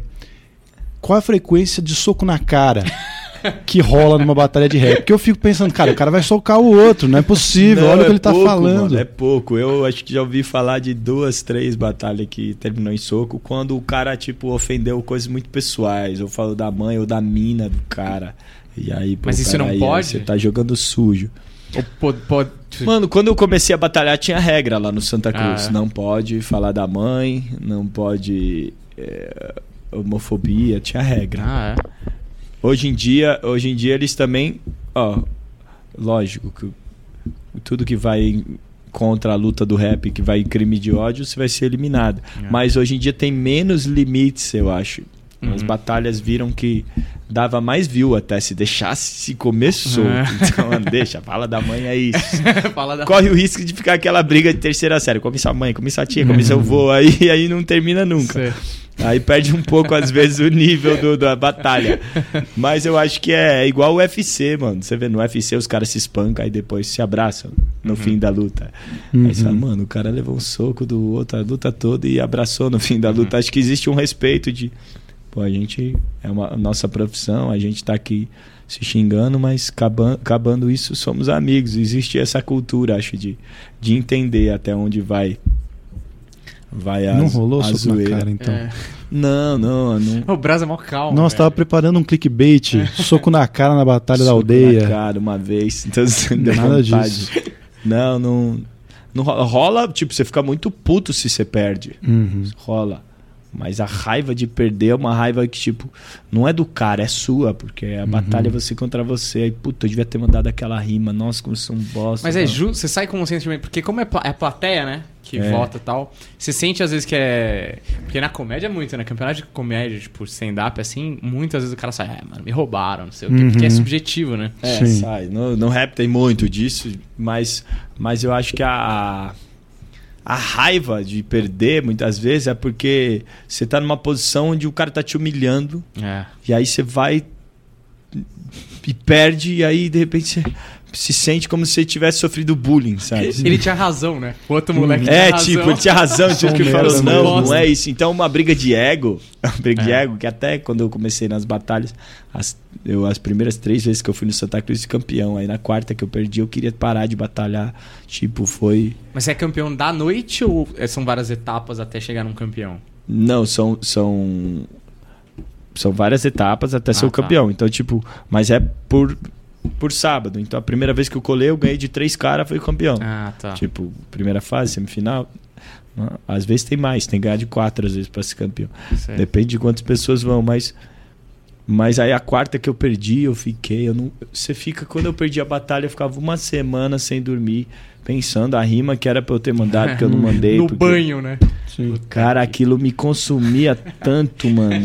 Quando eu, pa- quando eu parei de batalhar, foi um alívio até. Uf, não preciso mais me preocupar com Você nunca mais rima batalhou que eu vou pra mandar. valer, assim. Ah, não, faz tempo. Porque não, é, não é um esporte que você fala, porra, quero tem que saudades. tá É Assinado. saudável o Ah, é. negócio. Mas né? hoje em dia, hoje em dia a molecada, Voa. quando eu comecei a batalhar, eu nunca tinha visto vídeo de batalha. Ah. Aí hoje em dia a molecada, com 13 anos, eu vejo rimando e falo, caramba, ele Uhum. aprendeu em seis meses o que eu demorei 10 anos pra aprender. Uhum. Então, referência, eu falei, eu não quero apanhar pro moleque de 13 anos na batalha. Então, tipo assim, pra você batalhar, você tem que estar focado, indo nas batalhas, porque é um, é um treino. Eu, eu sempre faço improviso, o im- o improviso tá sempre aqui. Uhum. Mas batalhar é outro, é outro lance. E sabe uma coisa que eu vou te perguntar, que eu sempre pergunto pra todos os imitadores, comediante que é imitador, faz várias vozes e tal, que eu acho que vocês sofrem do mesmo mal, que é, ô mano, tá no meio do churrasco, assim, na casa da tua amiga, acabou de começar a Ah. namorar, tá ligado? Ah, então tu é rapper, tu improvisa aí, ó, Não, apontador, toda, né? picanha e maminha, vai lá. E aí você fala, puta, Não vai tava de precisar fazer um rap com o Planeta Podcast, tá já te livrando disso. Não, se porque todo mundo pede, eu, né? eu posso fazer, não tem problema. Não, mas a gente- mas Vai te livrar dessa. Aonde eu vou, pedem. Nossa, tô muito acostumado desde moleque, antes de saberem quem eu era, mas Uhum. sabia o que eu rimava. Aonde eu ia, de repente eu tava ali, eu era a atenção do churrasco. Faz a rima pro tio Jorginho agora. Tio e aí tinha lugares que eu não queria ir, que eu pensava, nossa, vou chegar lá, o pessoal vai ficar pedindo rima. Hoje eu tô sem paciência. É, e você deixava de ir ou não? É, vários lugares eu Sério? deixava de ir. Porque eu sabia que a galera ia ficar pedindo rima e às vezes não tinha fim. É, né? Porque a galera, é, tipo, você vira um macaco adestrado Uhum. que serve Tinha cerveja. fim, às vezes. Sim. Meu amigo me zoava falando que eu era um imã de piroca, porque aonde eu ia, pediam rima, mas juntava roda de homem. A mulher não tava nem aí pro bagulho. As meninas estavam curtindo outra coisa. Rap ainda, naquela época, as meninas nem curtiam rap. Era mais homem, né? É. Ainda mais quando eu comecei a ser reconhecido por causa também do futebol. Aí juntava mais Nossa, homem. Eu ia é. nos rolês, juntava uma roda de gente pedindo rima. É. Só meu amigo. Nossa, não dá pra andar com você. Você é uma roda de piroca. Você é um imã de piroca. Onde eu olho tem um de homem à sua volta pedindo rima, mano. Você tem que, você tem que fazer outra coisa, mano. Ele É. era distração, né? Era, eu eu chamo o Brasa pra ele ficar no canto com os caras e as minas sobrar e você cola na nossa É, eu era o rei das assistências. É. Fazia a rima até, o cara, "Ô, faz a rima pra minha amiga. Aí eu é. Puta que pariu, chata pra Gozando caralho. com o pau dos outros. É, tô fazendo rima e não tô comendo ninguém. Teve um parceiro que mandou uma, falou: Ô, tô, tô pegando várias minas falando que sou seu amigo. Eu falei, sério? Eu vou falar que eu sou amigo do Brasa, ver se eu como alguém, cara. Eu não tô comendo ninguém, mano. Maravilhoso isso. Então vale mais ter um violão pra tocar Legião Urbana no churrasco do Legião que. Urbana. Putz, Legião Urbana também é foda, que é 10 minutos as músicas, né? Sim. É, faroeste caboclo, caboclo não termina nunca. Mano, e, e esse negócio do- das paradas aqui, como que. Você foi parar no Desimpedidos, né? Que, pô, meu primo tem 12 anos, ele ouve ainda as paradas que você fez pra jogador de futebol, as homenagens e umas outras. Eu lembro As que teve batalhas. uma que você. Você fez o Messi contra o Cristiano É, Ronaldo o também. Fred. Com o Fred, né? É, o Fred foi o Cristiano, foi o Messi. Caralho, e a galera. Os, mano, o moleque, meu primo tem 12 anos, é fissurado pro futebol, joga no Atlético Paranaense e tal. E ele gosta pra caralho, assim. Então, isso deve ter levado uma galera. Isso foi a, a principal onda, assim, que levou a um maior número de pessoas e aí uma galera ficou? Ou foram outras coisas que acabou. Não, o primeiro boom da carreira foi o Desimpedidos. Surgiu como essa porra? Então, foi o, é, o Fernando Groenstein, que é o irmão do Luciano Huck, que trabalha numa produtora Ah, lá sei. dentro. O meu irmão conheceu ele e, e numa situação X mostrou um clipe, porque meu Hum. irmão tava, era meu empresário na época, né? A gente tá, eu tava começando e ele tava me ajudando. E aí, numa situação X, mostrou pro, pro Fernando, que Hum. é cineasta, um clipe meu. Pô, chegou um corte do clipe do meu irmão aqui e tal. Você que é cineasta, pode É, Dá dá uma, uma opinião. dica, sem, uma sem opinião. segunda intenção nenhuma. sem segunda É intenção mesmo? nenhuma, mano. E aí, aí o Fernando veio, eles estavam no rolê entre amigos, e aí que ele chegou, meu irmão abriu o computador e falou, ô, mano, aproveita aqui, ó. Aqui. E aí ele viu, ele não era dos Desimpedidos, ele era de uma produtora, mas era o Desimpedidos no mesmo andar. Meu irmão nunca tinha ouvido falar, o Desimpedidos estava Uhum. nascendo. E aí ele, ele, ele viu e falou, caramba, seu irmão, é, ele tá terminando de jogar bola nos Estados Unidos, fazendo facu, mas ele vai voltar pro Brasil daqui a seis meses, sei lá. E aí, ah, ele joga bola, pô, e ele canta bem, caramba, gostei. Cara, vou indicar seu irmão lá para Desimpedidos. Ele, ele joga bola e faz rima. Dá pra ele fazer um negócio lá, lá dentro. Aí me indicou, meu irmão veio todo feliz, mano. Um canal aí que abriu de, de futebol. E aí eles querem que você faça umas batalhas de, de rap de- com futebol. E aí, meu, na hora, eu, eu com preconceito do rap do Talibã do rap. Eu falei, ah, você tá louco, Ale? Tenho várias ideias pra passar, vou ficar fazendo rapzinho de comédia falando de futebol agora. Fico achando bola no travessão Você não aí, sabe meu. nada, mano. Aí, meu irmão, você tá louco? Olha a oportunidade. Parece que o dono do canal é o Kaká e o Luciano Huck. É... Pô, você ama futebol, jogou futebol a vida inteira. Por que, Uhum. que você vai negar o futebol agora? Porque no rap era visto como pão e circo, né? Falar do futebol. E aí acabei cedendo. E aí a primeira batalha já que eu fiz lá do, do Corinthians e São Paulo, aí eu Ah, saí é. na rua. Muita... Eu, eu no busão, eu lembro que eu entrei dentro do busão, o cobrador tava assistindo aqui ela. E aí eu fui passar, eu.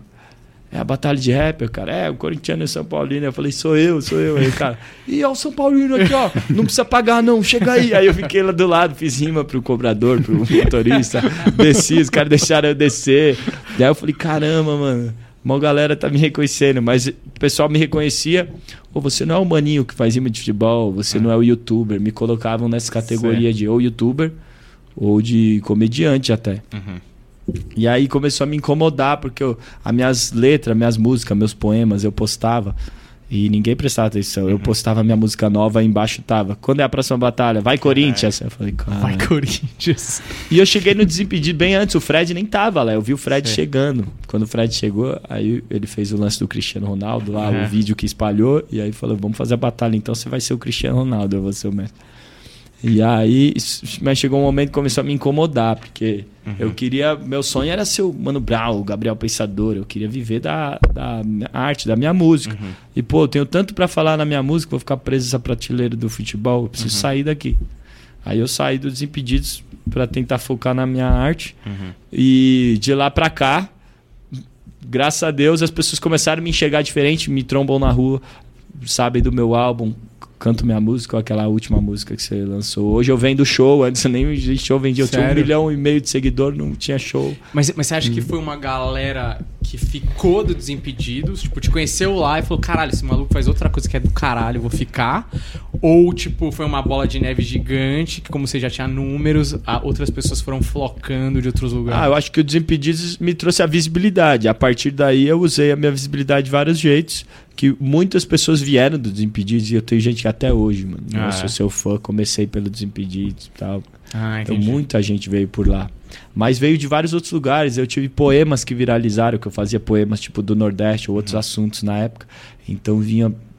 Cada poema desse que viralizava, eu ganhava 40 mil seguidores a mais, eu lembro. Uhum. Então veio gente de todo lado. E, e eu tinha muito fã, mas poucos que, gos- que gostavam e conheciam a minha música. Sei. E aí, eu, quando eu comecei a direcionar só pra música, só pra música, eu, eu perdi muito, muito fã, muitos que estavam ali eram fãs do futebol, de futebol e não do Fábio Braz. Então muitos foram ou não É ficaram. corajoso, né? É Uhum. aquela, aquele passo que você tem que dar, mas você vai com medo de, pô, e se eu for e não vier ninguém comigo, tá ligado? É. Só que, tipo, eu lembro seis meses depois, eu, eu fazendo um show, tinha 30 pessoas no show, 20, sei lá, não era muita, mas todos cantando a minha música. Aí eu falei, Ah. aqui, aí eu me arrepiei. Falei, é isso, deu certo já. Uhum. Fiquei, me senti bem. Então, é um passo que eu dei com medo, porque eu tô abrindo mão da, de uma puta visibilidade dos impedidos, até de, de grandes coisas que poderiam acontecer se eu quis seguisse esse caminho. É. Mas se eu desse certo, ainda que eu desse certo nos impedidos, eu ficaria frustrado. Ainda que eu tivesse vendo a final da Champions League lá do lado do Fred, Uhum. ainda que eu tivesse é, um contrato grande com algum negócio de futebol e um meu programa lá, ou apresentando o Globo Esporte, eu ia estar triste, Uhum. porque não era o meu sonho. Meu sonho era que eu ouvisse minha música, né, ligado? É. Isso é uma coisa que eu queria te perguntar. Se essas ações que você fez, tipo música para futebol ou música temática, se era uma estratégia de marketing mesmo. Mas aí, tipo, te ouvindo, eu vejo que, tipo, não, mano. Você tinha vontade de fazer cada uma daquelas coisas e aí você foi lá e fez e por acaso te trouxe pessoas. É, a primeira, a primeira dessas poesias que eu fiz foi totalmente aleatória. é, eu escrevia. Já morando nos Estados Unidos, eu, eu não tinha CD nem música. pra- e eu fiz minha página de artista, onde só tinha amigo, família. E aí eu falei pro meu irmão, meu irmão, "Ô, você tem que postar, você não posta nada. Eu falei, vou postar o que? A gente ainda não tem nenhuma música pronta, nada. Eu tenho que voltar pro Brasil para terminar. Ele falou, é, mas tem que postar para ir já alimentando a página. Aí eu falei, eu posto o quê? Sei lá, escreve uns poemas. E eu fui escrevendo uns poemas e postando. Sim. Aí o bunda ou peito lá, os, os poeminhas que eu postei viralizaram, só escritos. Eu falei, olha, mano, tá vindo gente de que não é só amigo, tem vindo gente de outros lugares, então. E aí o meu irmão falou, mano, quando a gente se trombar, eu vou filmar você recitando alguns pra gente filmar é melhor, tem pra...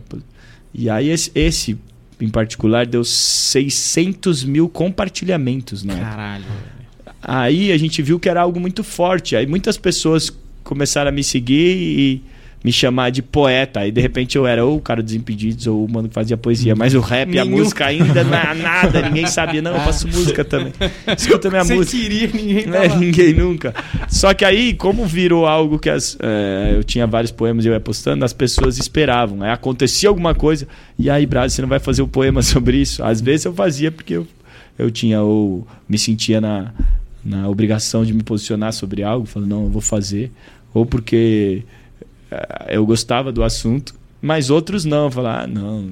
Tipo, Medina é campeão do surf, faz um poema homenageando. Pô, nem assisti, nem nunca surfei na vida. Não vou surfar no hype do Medina. Tipo, deixa ele, que bom que ele ganhou, mas, mas não tem nada a ver se eu, se eu fizer, tá ligado? Então. Mas os foi assim. outros, por exemplo, você fez vários, eu assisti vários desses, cara, vários, de homenagem pra jogadores de futebol, tipo pra Marta, pro Rogério, pro Rivaldo, vários, né? Pro É. Ronaldinho, Ronaldinho. mais- que uns dois ou três, É, né? três, três, porque tem um que é com ele e com o Ronaldo junto. Ah, é. tipo, mas assim, é, primeiro que deve ser esquisitíssimo. A, a sensação que me dá é, caralho, tá na frente do Ronaldo. Geralmente, não todas as vezes, né? Mas, por exemplo, algumas vezes tinha uma galera. Por exemplo, do Rivaldo tem uma galera, aí parece uma Sim, festa, uma né? festa, uma festa. E aí, tipo, é meio como se estivesse cantando uma mina com Uhum. uma galera olhando, tipo, É, porque você tá tipo- fazendo vários elogios e a mina tá do lado, tipo, ah. Cantando uma mina e a galera, vamos ver, vamos ver se ele Vamos ver se ele manda convence, bem. se ele E aí convence. você é fala, tipo mano, isso. puta, eu não sei, tá ligado? Tem seguro, assim. Ou e tem situações que o jogador, tipo, na do Rivaldo, na do Zico, tipo, a na do Rivaldo era uma festa, na do Zico, depois do, de jogar o fute golfe lá, tava rolando também um churrasco, o Zico tomando uma, comendo, e aí puxaram o Zico do nada, e aí eu vi na cara dele, eu assim, Tá, qual que é? Qual que é? Vamos tirar foto? O que que tem? Ele não tá entendendo nada. e aí, de repente, comer. me empurraram lá. E eu me senti tipo o Kiko homenageando. Mamãe querida, querido Zico. E aí, no começo de vários desses poemas, você vê que o cara também assim. O Zico só começou a gostar quando eu fiz a do Pelé. Ele, aí ele, ele deve pensar, pô, o moleque tá que é bom, vamos ouvir. É. No, no meio da, do começo da rima ele meio que foi mudando. Mas no começo, alguns desses estão tão meio assim. O Ronaldinho tá de ressaca no primeiro e o Ronaldinho tá assim, ó. As, as quatro primeiras rimas ele nem viu que eu tava rimando. Aí de repente ele, ele levantou a cabeça. Ah, é, é legal, É, que... essa aqui é Florida Cup? É, na É Florida Cup. claramente ele tá de ressaca. Claramente. A do Rivaldo, eu cheguei na festa lá. Aí, o Rivaldo, caraca, o Rivaldo tá aí, né? Aí e tio, o Rivaldo tava com um amigo. Aí eu falei, cara, eu fiz um poema em homenagem ao Rivaldo. Eu não sabia que ele ia estar aqui na festa, mas será que em algum momento da Florida Cup, não precisa ser aqui na festa, ele tá na festa curtindo. Será que em algum momento da Florida Cup ele vai estar por aí pra eu conseguir encontrar e homenagear ele? Aí o cara, ah, eu vou ver, mas o Rivaldo não gosta de muita mídia, ele foi muito aproveitado né, na carreira, é, é, enganado pela mídia, sei lá. Então ele não gosta quando vem com o celular direto, na né? cara, coisa, ele sente que querem se aproveitar dele. Ele é bem tímido, ele é na dele. Então, eu vou ver a melhor hora. Não vai ser hoje, o cara fala, mas eu vou ver durante a melhor hora, vou falar quem é você, vou preparar ele. Mas você tinha esse Beleza. poema antes, tipo assim. Não, eu sabia Um que o dia. Rivaldo ia estar lá na Florida Ah, Cup. tá. Eu falei, nossa, o. Rivaldo, vou, vou fazer um pra ele. Mas eu escrevi um dia antes. Eu Uhum. cheguei lá, escrevi, pensando, bom, eu tenho que estar com esse poema pronto. Caso eu trombar o Rivaldo, É, eu tá. Tá na mira ali, né? Aí trombei ele na festa. e, O Rivaldo tá aí, né? Jogando sinuca com ele e tal. Mas aí no fim da festa, um cara tava tocando violão. Cê. E aí o cara tocando violão me chamaram pra rimar. Ah, tá. Aí já tava todo mundo naquele clima, já tava meio que fim da festa. Todo mundo já be- bebendo um pouco, dando risada. E, e aí me chamaram pra rimar, o cara tocou violão, eu fiz rima zoando, é, sei lá, o, o casamento. Teve um cara que tava fazendo aniversário de casamento. Zoei isso, zoei o, o cara da Florida Cup. Falei do Rivaldo. Pô, com o Rivaldo ainda joguei uma sinuca. Que isso, o Rivaldo dominava na meiuca. Aí fui fa- fazendo rima da festa, que satisfação te trombar hoje. Na rima ainda falei dele. Quando eu terminei essa rima, é, eu- fiz mais rima. Aí eu falei, mais, mais, de novo, de novo. Falo sobre o quê? Aí fala sobre, sei lá o quê. Fala sobre o Rivaldo de novo. E o Rivaldo veio perto, veio a esposa dele. Aí eu fiquei, começou, ele tava curtindo. Aí eu fiz de novo rima, elogiei ele na rima, falei da esposa, filha, papapá. Aí numa dessa, o amigo dele, que tinha falado, não, É. faz rima, Rivaldo, vai rolar, mas ele, o amigo dele chegou e falou assim, faz a rima do Rivaldo. Aí ele, Rivaldo, vem aqui. Aí botaram o Rivaldo sentado na minha frente. E aí, Exato. e aí eu falei, agora é o grande momento do chaveco, né? Agora tem que brilhar. Já fez amigo de campo com a amiga. Falou, ó, eu tô afim do teu amigo. É, Vai lá isso. avisar. Aí esse do Rivaldo foi da hora, porque o Rivaldo ficou muito grato, cara. Eu senti a gratidão. No outro dia, o vizinho dele falou: pô, o Rivaldo veio todo feliz em mostrar o poema. Porque o Rivaldo é um baita jogador, um puta cara, mas que poucas vezes foi homenageado. Sim. Poucas vezes reconhecido, né? Porque Reconhecido. tinha uns caras do lado foda e ele é muito, tipo, Dida, assim, É. é. meio quietão, E- é. assim, se vende... E ele gostou, gostou pra caramba. Eu fiquei. Tem uns que você vê que o cara, você fala, mano, esse cara acho que não sacou, assim, ou não foi tão legal. Não, Eu acho que é- não tem como, né, a galera falar. É, É, então, Tava- o cara tem que ser muito escroto Não, pra falar, não, que não, mano. não que não sacou. Por exemplo, eu acho que desses todos, o Kaká é o que menos demonstrou reação, mas o Kaká ele é meio assim, né? o Kaká ele, ele tem uma cara que parece que não. Mas eu vi o seu, do- mas o seu... Você tá ligado? Eu fiquei imaginando se eu fosse recitar pro Messi, talvez seria igual. Você fica assim.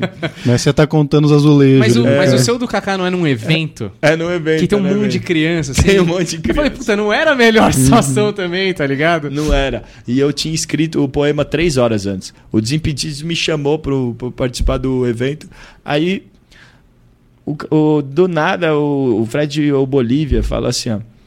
Ah, só pra te lembrar, o Kaká vai estar lá, faz uma rima pra ele. Aí eu falei, "Ô, os caras me avisam só agora. e aí eu comecei. Cara, é pra decorar, né, É, mano? pra decorar, eu lembrei no Uber, tentando decorar. Então, assim, o do Kaká eu gostaria de ter Feito de novo. rebuscado mais, Sei.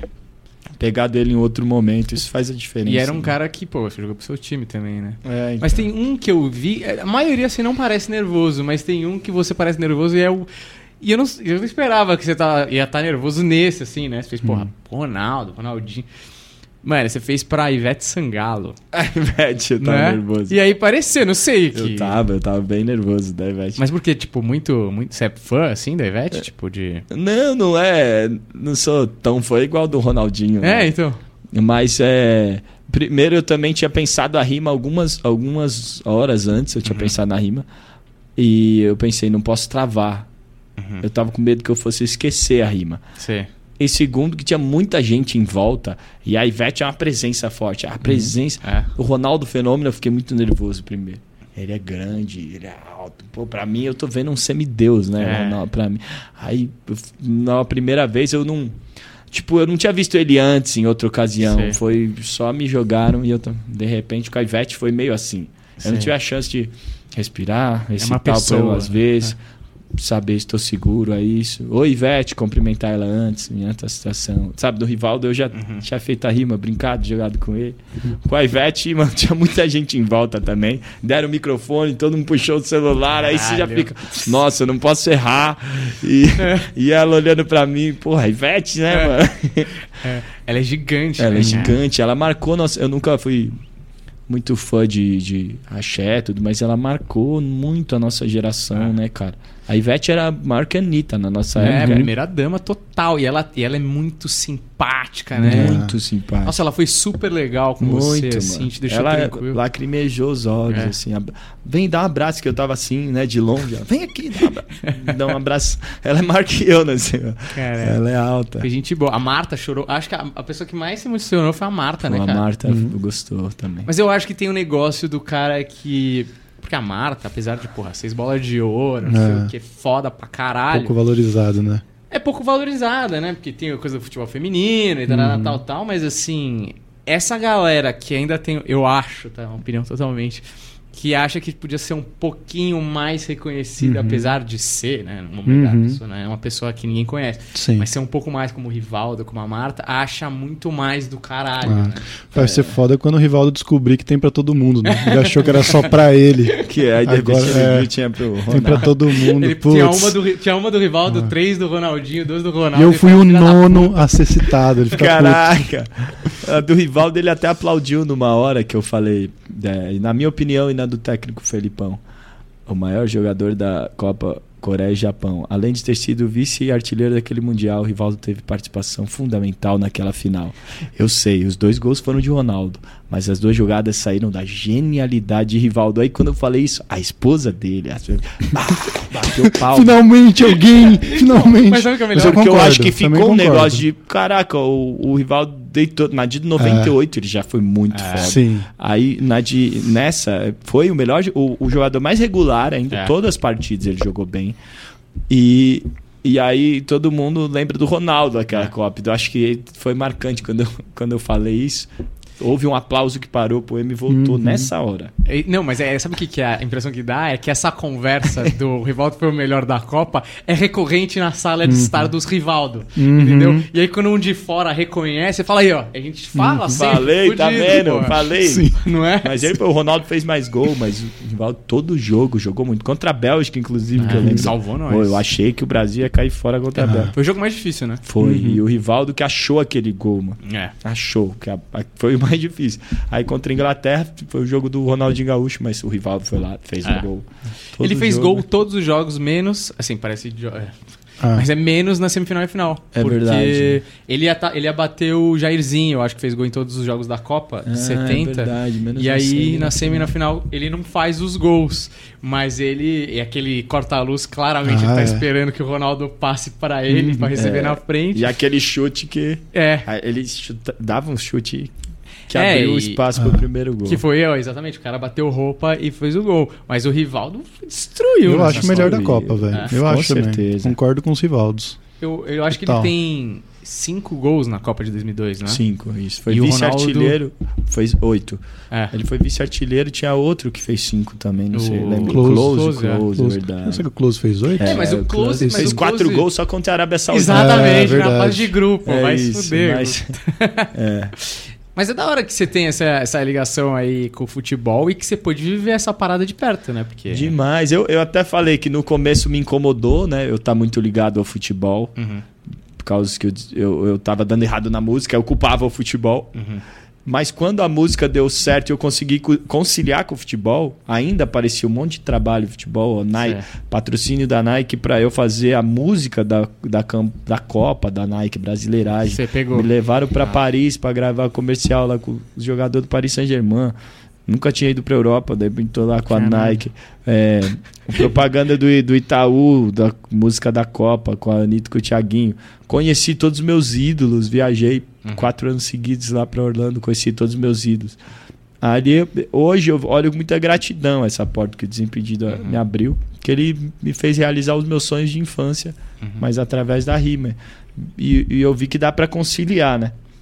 O rap e o futebol. Ainda assim, hoje, hoje eu abracei o futebol como uma verdade minha. Eu sempre joguei, sempre amo, falo para todo mundo que o samba e o futebol não só para mim representam algo do Brasil que deu certo, como também foi a porta de entrada para eu conhecer pessoas de outras realidades. Então, até dentro do futebol, foi a porta de entrada pro rap, pro samba, porque eu jogando bola eu tinha que batucar samba no fundo do busão. É. As pessoas que eu convivia no futebol viviam a realidade que o rap falava, ouviam o rap.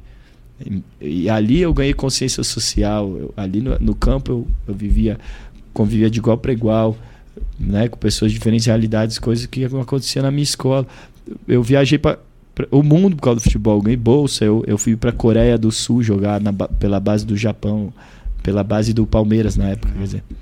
Aí eu viajei Coreia do Sul, então eu viajei o mundo, eu conheci tanta coisa, o futebol formou meu caráter. Então eu- hoje eu, eu tenho isso com muito carinho. Ano que vem, que é ano de Copa, eu tô, tô até terminando de escrever o livro em homenagem aos jogadores e tudo, Uhum. é, que eu quero lançar para ano que vem. É, e aí eu vou fazer todos esses poemas. O primeiro capítulo é Porque eu amo futebol, aí vai ser um texto mesmo. Uhum. Vou ver se eu chamo, sei lá, o Mauro Betting para escrever um prefácio, uma coisa assim. E aí to- vou pôr todos os poemas homenagens Ah, tá. E, e um prefácio antes de cada poema contando até os bastidores de como foi, coisas Ah, que que aconteceram, que não estão ali. E, e depois ainda vai ter uns bônus de poemas inéditos de jogadores que eu gostaria de ter homenageado, mas ainda não consegui. Não teve oportunidade. Não tive oportunidade. Então eu já escrevi o do Pelé, quero fazer o do Romário. Já tenho o do Neymar pronto, que eu já tinha escrito para homenagear ele quando eu fui para Paris com a, com a Nike, só que ele se machucou antes da Copa. Sei. E aí ele veio se tratar no Brasil. Encontro fudido. Aí- mas tá lá escrito. E aí, Romário, Neymar, Pelé. E talvez, estou pensando, Cristiano Ronaldo e Messi. Talvez, vamos ver. Mas por quê? Por que talvez? Tá? Que, qual é a dúvida de escrever? Qual é a dúvida? Não sei se eles vão ser tão grandes ainda. Não, eu, eu, eu particularmente amo mais o Messi que o Cristiano. Então, para escrever, eu teria mais repertório para falar do Messi. Porque eu, eu ponho meu coração ali quando eu falo daqueles jogadores que É. eu gosto.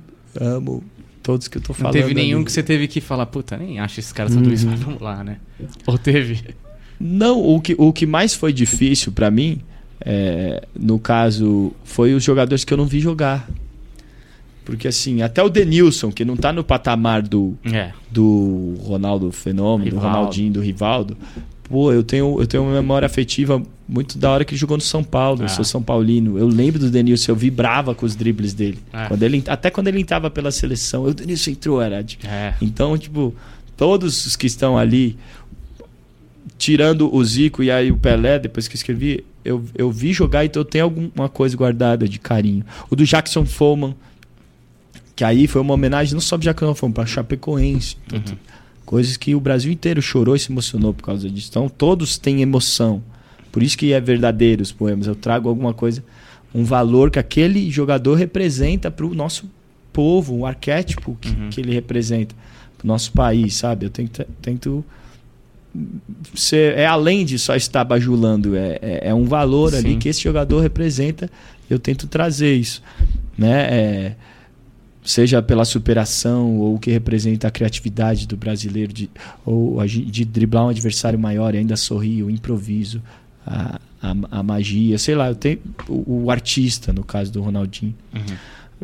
É, porém, o do, o do Zico eu nunca tinha visto ele jogar, então eu, eu fiz muita pesquisa com flamenguista que ama o Zico. Falei, meu, eu preciso extrair o seu sentimento Uhum. de flamenguista. E no processo de ouvir as pessoas falando do Zico, de ver vídeo dele, eu, eu fui virando fã de conhecer a pessoa dele, Uhum. quão humilde ele é. Falei, caraca, o Zico é foda, ele tem mais hat-trick que o Messi. Caramba, 700 e tantos gols, caraca. Então, eu- eu- Uhum. foi uma descoberta de muitas coisas. Mas ainda assim eu termino o poema falando. Mas se você quer um conselho meu, peça para um flamenguista abrir o bico e te contar quem foi o Zico. Ele saberá melhor que eu. Ou seja, ainda assim eu não consegui transmitir esse, essa paixão que o Zico representa. Uhum. Peça para um flamenguista te contar o resto. Tipo assim. Que é honesto, né? É, e aí, no caso do Messi, do Cristiano, talvez eu teria mais com o Messi, que eu gosto bastante do Messi, pra pôr também essa emoção. Uhum. É, mas eles nem terminaram de jogar. A cada, a cada semana que passa, eles quebram um recorde. E eu falo, não é melhor esperar ele. Eu faço depois uma reedição do livro, porque eu vou perder um monte de coisa se eu escrever agora. Os caras estão quebrando recorde É. toda semana. E sei lá, vai parecer talvez modismo falar do Messi, Cristiano Ronaldo. Pô, enaltece os nossos. Mas ao mesmo tempo, se eu for lançar um livro com poemas inéditos, e quem é meu fã normalmente é a molecada, Uhum. fala, ó, tem poema inédito do Romário e do Pelé, hein? É. Ou tem poema inédito do Messi Cristiano Ronaldo, a molecada vai preferir, né? Uhum. Ah, Messi, é. Cristiano. Comercialmente falando. Então eu tô cogitando também por isso, comercialmente falando. Só que se eu tiver que escrever, eu não posso pensar comercial, eu vou precisar mergulhar na, na, na emoção. Vou ligar pro Fred e falar, Fred, por que você ama tanto o Cristiano? É. E tentar traduzir isso, sabe? Porque se não tivesse emoção, Sim. vai- não vale a pena. Mas por que você ama tanto o Messi? Tem que atualizar o do Ronaldinho, falar do Paraguai. Cara, deixa eu te perguntar uma coisa. Até acho que a gente já tá estourando ali. Te queria te perguntar uma última coisa. É, curiosidade total. É, você sendo esse cara com um monte de referências que vem de todos os lugares. é, até no, no seu YouTube, então, acho que tem lá uma parte de favoritos que tem lá um Pavarotti com o James Brown, é isso? Tem no, No, no, no seu canal do like YouTube. que eu dei? É, Eu não lembro, mas deve ter visto o vídeo. Eu vejo porque, coisa não, porque isso ter. aparece na sua home, hein? Então você É, não, não, tá. é que são é, canais, é. tipo, sugestões, né, do Brado. Tem o Gabriel Pensador, Será? é isso que você tá falando? Eu acho que é, não Ah. sei também. Eu sou um velho. Bom, de Pavarotti internet eu ponho também. pra minha avó ouvir do meu canal. Eu devo ter dado like em alguma coisa. A minha avó é italiana, Quer dizer, então tudo que eu ia perguntar vai por terra agora, porque não, não faz- não, não, mas o que eu ia falar é se você não tem vontade de fazer um musical um dia, porque você tendo todas essas referências, inclusive de pintura, tipo, seu último disco também é uma referência à do Pintura. Tem aquele musical, né? Você comentou do Hamilton. É, não, o Ham- o Hamilton eu comentei porque eu acho que que você falou que os Estados Unidos consegue transformar qualquer coisa, até as coisas horríveis da, da história dele, em- e aí quando o cara pô, passa pela bonita. história dos Estados Unidos, passa até pela escravidão e os caras dançam lá na escravidão, É. eles passam por isso de um jeito. Mas assim, você tem todas as referências pra montar uma coisa teatral, de repente. Cara, o, o meu irmão já, que era meu empresário, ele já, já me botou muito isso na minha cabeça, de tipo, falou, ó, você faz poesia, você faz música de futebol, você faz rap, você faz samba, inclusive Diogo Nogueira lançou a música que eu compus agora, é, essa semana passada, você faz free- Pera aí, qual o nome da música? Ser feliz. Ah, ser feliz. É, você faz samba, você faz freestyle né, de rap. Então você, você tem que se enxergar como um artista maior do que só o rapper que faz a música. Não se prende nessa prateleira. Você, você precisa fazer o resto, enxergar o resto, enxergar que você pode ser um comunicador, uma coisa. E eu nunca gostei do meu irmão me rotular, porque meu sonho é que, é fazer que a minha música dê certo. Mas conforme eu vou envelhecendo eu- esses outros caminhos vão se abrindo também, eu vou vislumbrando possibilidade para escrever um livro. Eu nunca tinha pensado em escrever um livro. Não, só queria que minha música desse certo. Pô, mas da hora, posso escrever um livro. Pô, posso fazer samba pro Diogo Nogueira cantar. Posso compor pra Negra Lee gravar no álbum dela. É, então, tipo, várias outras coisas estão se abrindo e eu, e eu não descarto, né? Não descarto, mas agora eu acho que eu tenho que ainda me firmar na música. Lutar, eu, eu tô na fase que eu preciso lutar pelo meu sonho e fazer a música ir mais longe. E aí um dia eu penso que eu até vou cansar de fazer show, eu vou querer compor só para os outros, pensar, quem sabe escrever um roteiro do musical, escrevo, vamos fazer isso acontecer, um livro de poesias, um, fazer um filme. Mas filme eu já falei que eu não sei porque eu odeio gravar clipe, mano. Clipe, acorda cedo, maquiagem, cada cena demora, aí você chato fica lá. Eu acho chato, então eu só faria um filme se fosse tipo. Se valesse muito a pena, assim, um filme que representa algo, vai contar uma história que não acho legal, tá? Mas eu já fiz de tudo, ah, inclusive stand-up. eu fiz. Ah, é, isso aí Sim, causou um furor na galera. Verdade. Ô, Causou furor, realmente. causou furor. Porra. Pô, mano, eu fiquei sem graça. Que... Mas você... né, Deixa eu só explicar pra galera, que é o que, seguinte. que vocês acham? Julgamento. Você... Não, vou falar aqui só pra Como é que- galera... como é que chama? Você fez... Você foi fritada, pelo fritada. Comedy. Central, né? É, Pra fazer um stand-up lá nessa época de pandemia pra galera que tá assistindo online, certo? certo. E o que causou o furor... Não um mini furor, não tô exagerando. Que é tipo assim... Mas porra, sempre fala. Por que não chamaram o O Sempre comediante? Christian deviam falar. Figueiredo fez É, também e tal. sim. Porra, por que não chamaram? Que na verdade o cara tá falando assim, por que, que não me chamaram? né? Aham, Nunca é. exato. Mas por que não chamaram um comediante, não sei o que, chamaram o Brás, tal, tal, tal. E você, de dessa discussão, ninguém, nem você, nem o Christian Figueiredo, que se alguém bate na minha porta, fala, irmão, você ganha uma grana aí, vocês têm que fazer um rap. Fala, mano, dá um microfone aí, irmão. Beleza? Você vai me Sim, pagar? é. Beleza, é. foda-se. Inclusive, Né, foi meio... foi, foi muito por isso que eu aceitei, porque eu, a princípio eu falei, não, mas eu não faço stand-up, acho que tá havendo algum engano. aí, aí falaram, não, mas a proposta é essa, vai- vão ter outras pessoas também que não são. Eu falei, ah, é? Aí, eu, aí eu falei, falei pro meu irmão, é, não sei, Ale, sei lá. Tô meio assim, mas aí ele falou o cachê, eu falei, "Mano, Quero muito fazer. Foi Vambora, eu vou dançar a boquinha da garrafa se eles quiserem. Aí, pandemia, não tô podendo recusar cachê em pandemia, não. Tá todo mundo precisando. Mas eu entendo essa crítica também. Até, tipo, uns parceiros meus assistiram e falaram. Que porra é essa? O que, que você fez? Passando vergonha. hein?" Mas escreveram pra você? Você que escreveu? Então, são histórias da minha vida. Que aí o, o Camejo me ajudou, o Ah, Vitor Camejo. entendi. E, e eu meio que mandei pra ele, ah, coisa engraçada. Eu acho que, pô, tem uma história aí do dentista e tal. Pô, tem. Ninguém acha que eu sou rapper. Aí o Vitor Camejo, eu mandei a história e ele costurou com umas piadas, punchlines. É. Pra eu contar a história com punchline. E aí, aí, a parte que eu não planejei, que era. Aí no fim eu peço palavra e faço as rimas. A parte que eu não planejei foi a mais legal. Sei. Que era o que eu sei fazer, a rima.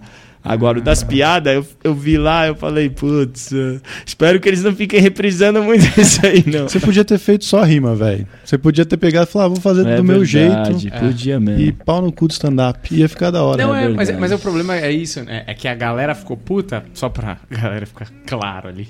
Que, tipo. É o, co- o Comedy Central, teoricamente, é o canal. É como se existisse um canal na televisão do canal do rap. Na TV. Que é, só verdade. rap e canal tal. da comédia. E aí o cara vai e faz uma coisa que o comediante odeia, que é subestimar a comédia no sentido. Qualquer um faz stand-up, sabe essa coisa? Mas você não tem culpa nenhuma. Obviamente, você foi lá ganhar grana que eu não, faria no pedir ajuda pro. Vitor é. Camejo, porque eu, eu, eu tenho consciência o quão difícil é fazer os outros darem risada. Eu, eu descobri isso ainda quando, quando eu tinha aula de discurso lá na gringa e, e todo discurso que eu, que eu fazia, eu fazia as pessoas rirem, mas não era obrigação. Mas Ah. em uma, um comentário ou outro, ah. mas de repente ela falou: agora o seu último discurso vai ser de comédia, aí você tem que fazer todo mundo rir. Aí a obrigação Ah. de fazer rir, aí eu deixei de ser engraçado ali. Exato. Eu falei, nossa, que difícil isso. E aí, quando me chamaram, eu tava com medo justamente de passar essa vergonha alheia. Eu falei, não, mas eu não sou comediante. blá, blá. Quando falaram que era a plateia on- online, eu fiquei mais calmo. É. Mas tá bom. Menos mal, porque. É, porque eu acho. Mas eu acho que essa foi a ideia deles também, né? Uhum. Tipo, ah, como a plateia não vai ser ao vivo, vamos pôr uma galera que, tipo, vai falar e vai puxar interesse de uma galera que quer ouvir. assim, Não sei tá se foi essa a ideia deles, Daniel. Tipo, Não, inclusive, pra- eles Não falaram, sei. eles me falaram que tinham outras pessoas também que não eram comediantes, que foram chamadas, Sim, que é. era o intuito. Não, o intuito. Eu falei, ah, é? Eu pensei. Só que aí, de repente, falaram, ah, então, seu programa vai estar o Afonso Padilha, o, o Cambota e qualquer outro. Eu não o A-. Nil Agra. É. Aí eu. Ah, No meio de Afonso três Padilha. porradas, tá Cê é louco, mas. Mas não falaram que não era comediante, eu vou passar mais vergonha ainda. Aí começou com o Afonso Padilha. Aí eu falei, normalmente um show começa É. com pior e aí chega. Aí começou com o Afonso Padilha, eu falei, putz, já, já me queimaram numa dessas. Vocês começaram com o Padilha, caralho. Mas eu fico feliz que o dinheiro tenha sido bom aí, Ah. porque, porra, né? Era o mínimo. Porque, mano, é puta tenso, né? E esse Dá online eu acho expor. osso também. Mano, é- foi tenso, eu fiquei, eu fiquei nervoso. Tá aí. Fazia tempo que eu não ficava nervoso assim. É porque era fazer uma coisa que eu não, saiu da minha zona de conforto, né? Uhum. Tanto é que eu fui melhor na rima, porque aí quando foi a rima eu tava na minha zona de conforto. Já, né? Mas na hora da piada, inclusive eles cortaram muito do meu texto. É. Tinha muito mais piada, ficou bem Enxuto. enxuto, eles enxugaram. Não sei se eles não acharam engraçado. sabe? Nossa, tá muito. Vamos cortar, vai. Deixa a rima. Ou se, se, tipo, o tempo, tinha um tempo. e Sim, tiveram- Não sei. É, mas isso tudo pra dizer que a culpa é toda do Comedy Central. É, não, que e nunca ó. me chamou e nunca vai chamar, então foda-se. Mas nos outros, nos outros programas anteriores também tinha gente que nunca tinha subido no palco também e gente que fala que é comediante de verdade, tá ligado? Você foi lá e falou: não, vou fazer o meu trampo aqui, vocês me chamaram, eu vou tentar entregar o melhor possível. É. E, mano, ele. ele-. Vamos encerrar, Daniel, antes que bom. eu fale merda. Não, e eu subi no palco falando, ó, não sou comediante, eu sou rapper. Uhum. Pra tirar essa expectativa É, até, velho. Sim. É isso, porque nas outras edições tinha gente que falava que era comediante e não era, entendeu? E, na, e não nessa proposta que foi de todo mundo diferente, entendeu? Então, assim, esse é o programa, Bem, Daniel. tudo Certo, queria agradecer ao Brasa por Obrigado. ter vindo, mano. Muito obrigado. Foi um puta papo maneiro. Talvez o papo mais profundo de toda a história do Planeta Ah, Podcast que honra, aí. que é. É, não, sério, achei que teve uma- uma- umas coisas muito legais, assim. Não, as perguntas aí, ó. Não, cara, Essa respostas, cara. Veio. É, meteu o Woody Allen ali, você sabe que a profundidade é com o Humberto, né? É, eu queria também agradecer o quê? Essa deixa maravilhosa do Humberto, ó. Por que café, irmão? Toma lá todas as descrições na. Quer dizer, todas as informações na descrição e o Bloco 7 Cervejaria. Muito obrigado você, Humberto, por ter vindo aí mais uma vez. De nada, Daniel. Que bom que você tá encerrando antes que eu faça críticas Você quer aí pedir aos- um, um vaia Você quer pedir uma rima pro Fica tranquilo, é. não precisa de rima. Eu, eu senti você me observando durante o programa, falando, ah, tem essa touca, tem essa barba escrota. É, É, isso que eu vou aloprar no final, mas não, não, não, não queremos. Ninguém quer passar por isso aqui, não. Então, isso é. Então é isso. Muito obrigado, valeu, até a próxima. Tchau!